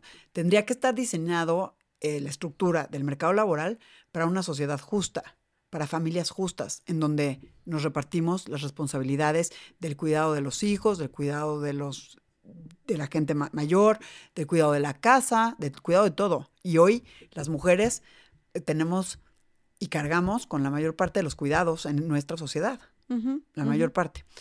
La otra, el otro punto es que hoy más mujeres participan en la fuerza laboral de lo que participaban antes, pero siguen participando mucho menos que, que mujeres de otras em, de otros países en Latinoamérica. O sea, las mujeres mexicanas participan menos que las mujeres colombianas, por ejemplo. ¿no? no, sí, las mujeres colombianas están muy... Eh, muy cañonas. Muy cañonas, sí. Eh, pero necesitamos participar más las mujeres mexicanas en la fuerza laboral. Pero participamos más que antes, eso ya sabemos. Trabajamos más años que antes.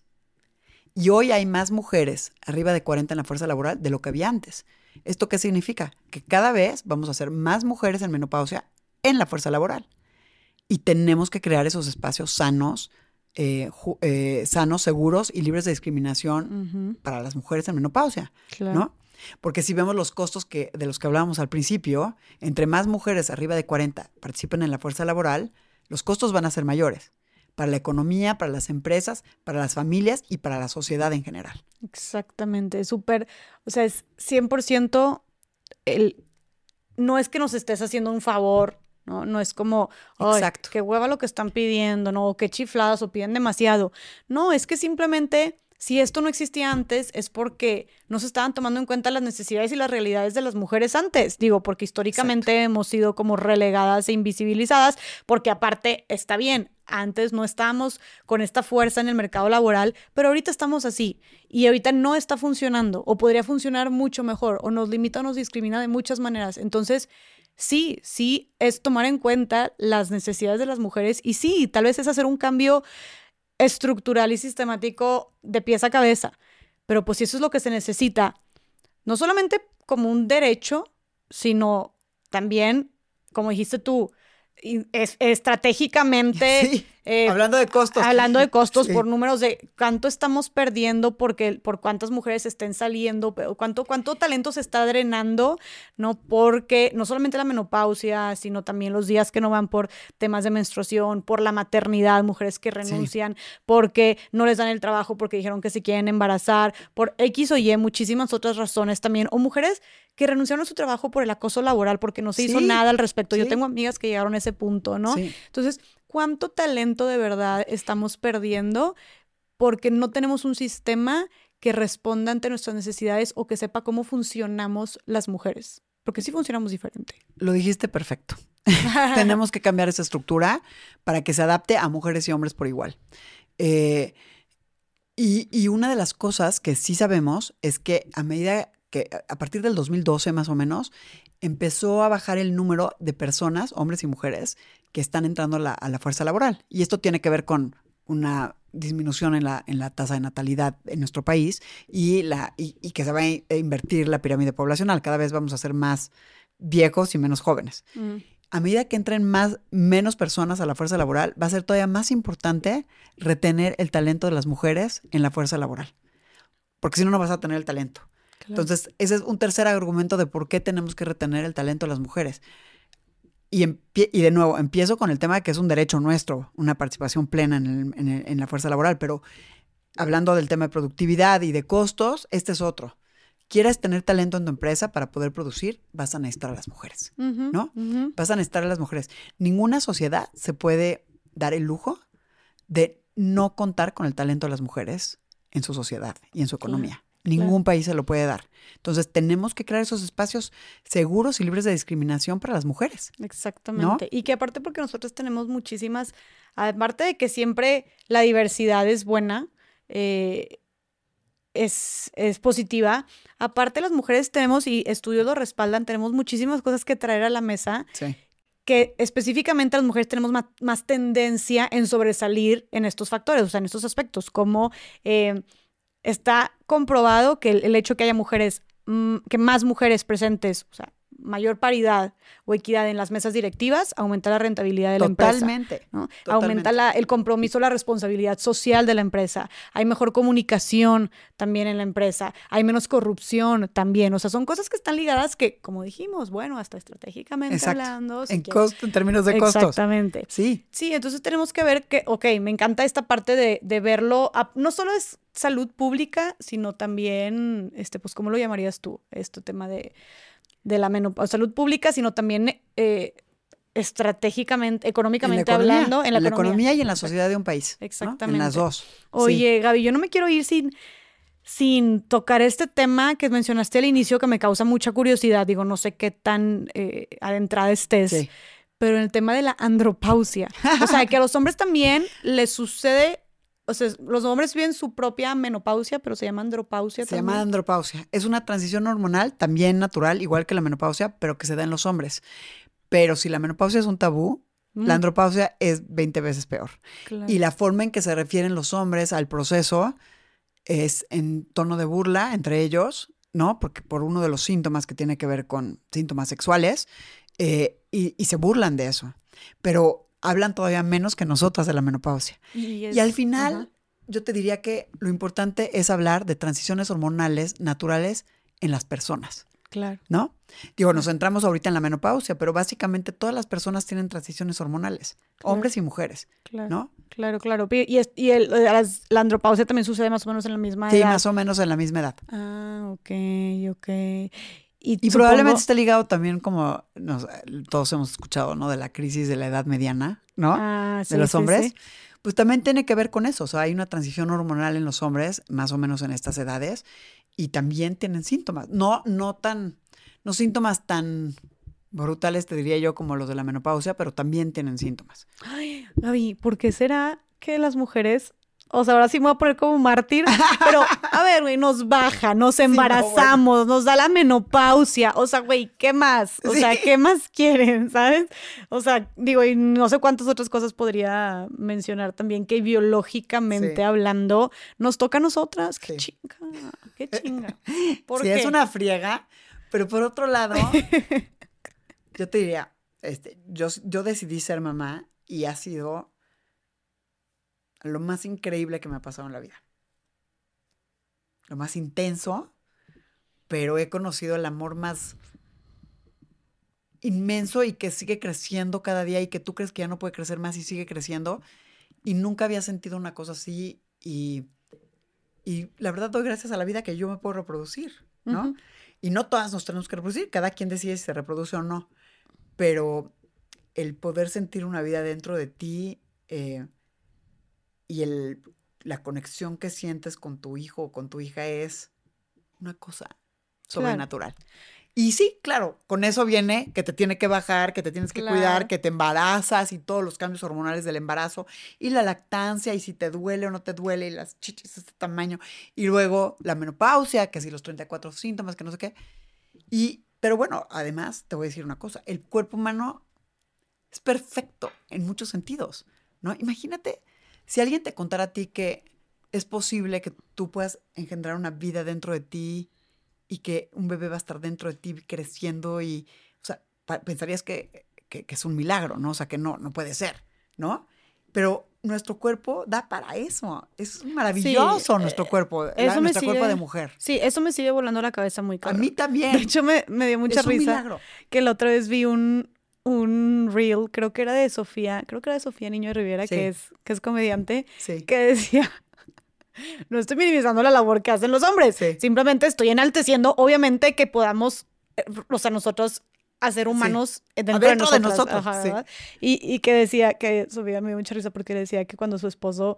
eh, ella había, estaba, embaraz- estaba embarazada y estaba tirada todo el día viendo tele y que ella su esposo como de que, ¿qué has hecho en todo el día? De que te has pasado tirada haciendo todo el, haciendo todo el día, no sé qué, y que ella le decía, a ver, güey, estoy haciendo pulmones aquí dentro, de que estoy haciendo un, estoy produciendo corazones, Exacto, brazos, de que tú qué, un Excel, un Excel, güey. Y yo, o sea, me dio y luego yo Qué dije, risa. güey, pero es que sí está muy cabrón. Está muy cañón. O sea, de que literalmente, sí, sí, de repente, y, y así, o sea, neta, si profundizamos más, sí, de repente, como que ya lo decimos muy casual, pero mm, puede crecer un ser humano dentro y se hacen unos pulmoncitos y unos corazoncitos y unos, muy cañón. un estomaguito y es como, y sale y luego nuestro cuerpo se recupera. No vuelve a ser, tal vez no vuelve a ser igual, obviamente, y, es na- y no tendría por qué, pero es, es O sea, impresionante. Nuestro cuerpo de mujer es impresionante, es, mara- es maravilloso y, Claro. y- y- y parece como un milagro, ¿no? Que exista un cuerpo que Sí. pueda engendrar vida. O sea, me parece que esa parte, pues, Somos súper poderosas las mujeres. la somos súper poderosas. Estamos muy cabronas, digo, de que no me deja de sorprender. Pero claro, y también decir que sí, está muy cabrón que haga esto, pero es siempre aquí promovemos las maternidades deseadas, obviamente, y si es que tú quieres que suceda eso dentro de ti. Ahora, Exactamente. si, dese- si quieres que suceda esto dentro, eso dentro de ti, wow, el, la magia que sucede ahí dentro. Wow, que estamos preparadas para eso. Exactamente. Entonces, bueno, sí, está muy cañón, pero, pero a ver, no, yo voy a, estamos hablando de cambiar la narrativa y, y sí, o sea, sí hay que ver las cosas, hablar, como dices tú, normalizándolo y hablarlo como lo que es, la realidad de lo que es, pero también cuando aquí tuvimos, hablamos, este, tuvimos a Nay Rodríguez hablando de menstruación digna, Sí. entonces ella también justo habló de cambiar la narrativa que tenemos sobre la menstruación, sobre cómo el ciclo también podemos vivirlo de una manera mucho más armónica, mucho más bonita, mucho más conectada con nosotras y conocernos y bla, bla, bla. Hablamos de cambiar el discurso también de la, de la menopausia. Entonces, bueno, eh, voy a cancelar mi antiguo discurso de queja.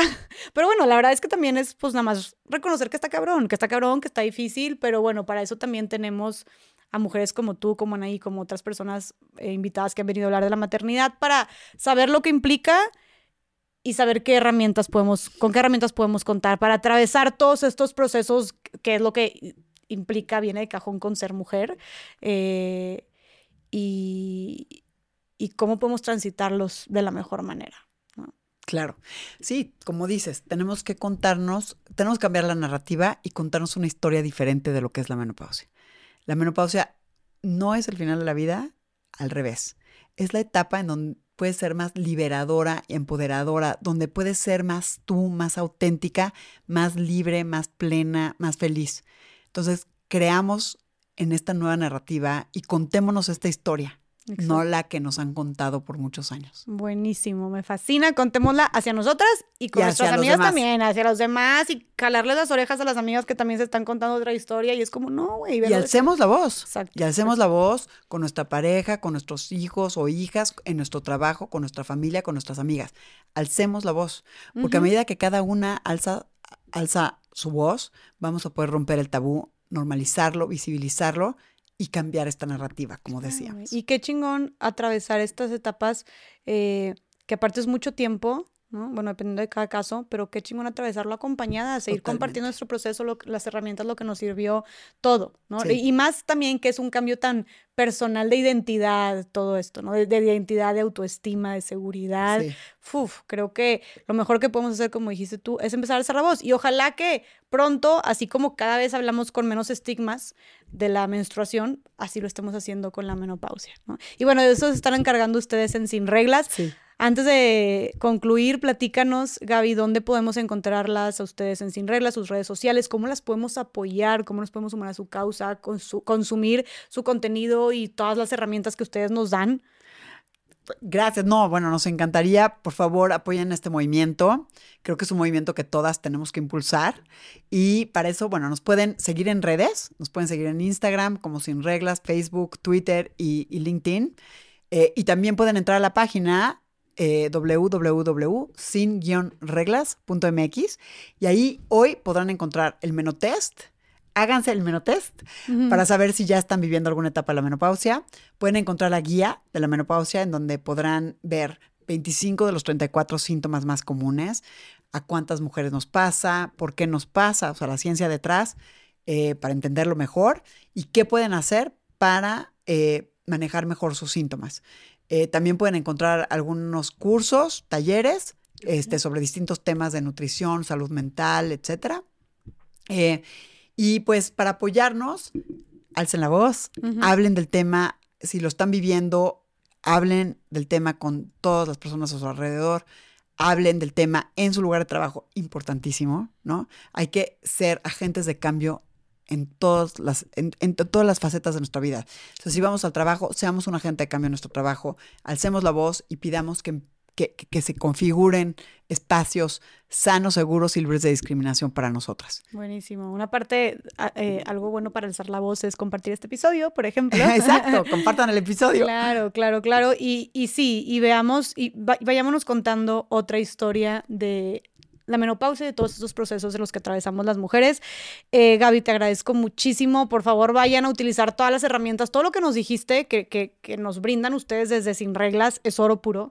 O sea, es oro puro, es educación, es información, son herramientas, son recursos que nos están brindando ustedes desde su activismo a las mujeres. Entonces, agradecerte en nombre de todas las mujeres que nos escuchan y hombres también, porque a final de cuentas es información que nos sirve a todo el mundo. Gracias por darnos tantas herramientas, tantos recursos. Eh, gracias por ser pioneras en México en, esto, en estos temas. Gracias porque pues decidiste que tu propósito de vida fuera algo que nos impacte a más mujeres. Es increíble y de verdad que nos inspiras mucho. Creo que a las mujeres de todas las edades, mujeres de tu edad más grandes, eh, más jóvenes, todas las mujeres nos inspiramos muchísimo con toda esta lucha y gracias pues por enseñarnos cómo esta parte bonita de todo, este lado bonito de todas estas estigmas y tabúes que tenemos sobre algo que está, que es parte inherente de nuestra naturaleza y gracias por ayudarnos a pues cambiar la narrativa a una que nos empedere y que nos inspire muchísimo más. Creo que eso nos sirve para toda la vida, literalmente, porque es un proceso que vamos a vivir todas en algún punto de nuestra vida. Entonces es algo que nos marca muchísimo. Te agradezco bastante. Ay, gracias, Jessy. Gracias por abrirnos este espacio para hablar del tema y gracias por tocar todos estos temas a los, de los que haces mención en tus podcasts, porque la verdad nos ayudas a aprender sobre mil cosas y, y, y, gracias por alzar la voz también con el tema de la menopausia. Gracias de verdad. No, yo feliz. Vamos todas a seguirte a Sin Reglas. Y bueno, espero que les haya gustado. Platíquenos qué fue lo que, si ya conocían todo esto, si para ustedes también era un tabú, no estaban tan informadas o informados al respecto, si han tenido alguno de estos síntomas, etcétera, para que justo sigamos promoviendo el diálogo eh, y la información en estos temas, hablándolo cada vez de una manera más sin filtros y directa como es lo que necesitamos. Gracias por estar aquí, gracias eh, por haber escuchado estas dos horas y pico de contenido súper, súper valioso. Y bueno, esperamos que les haya gustado. Nos vemos en el siguiente episodio de Más allá del Rosa. Bye. Gracias. Mm.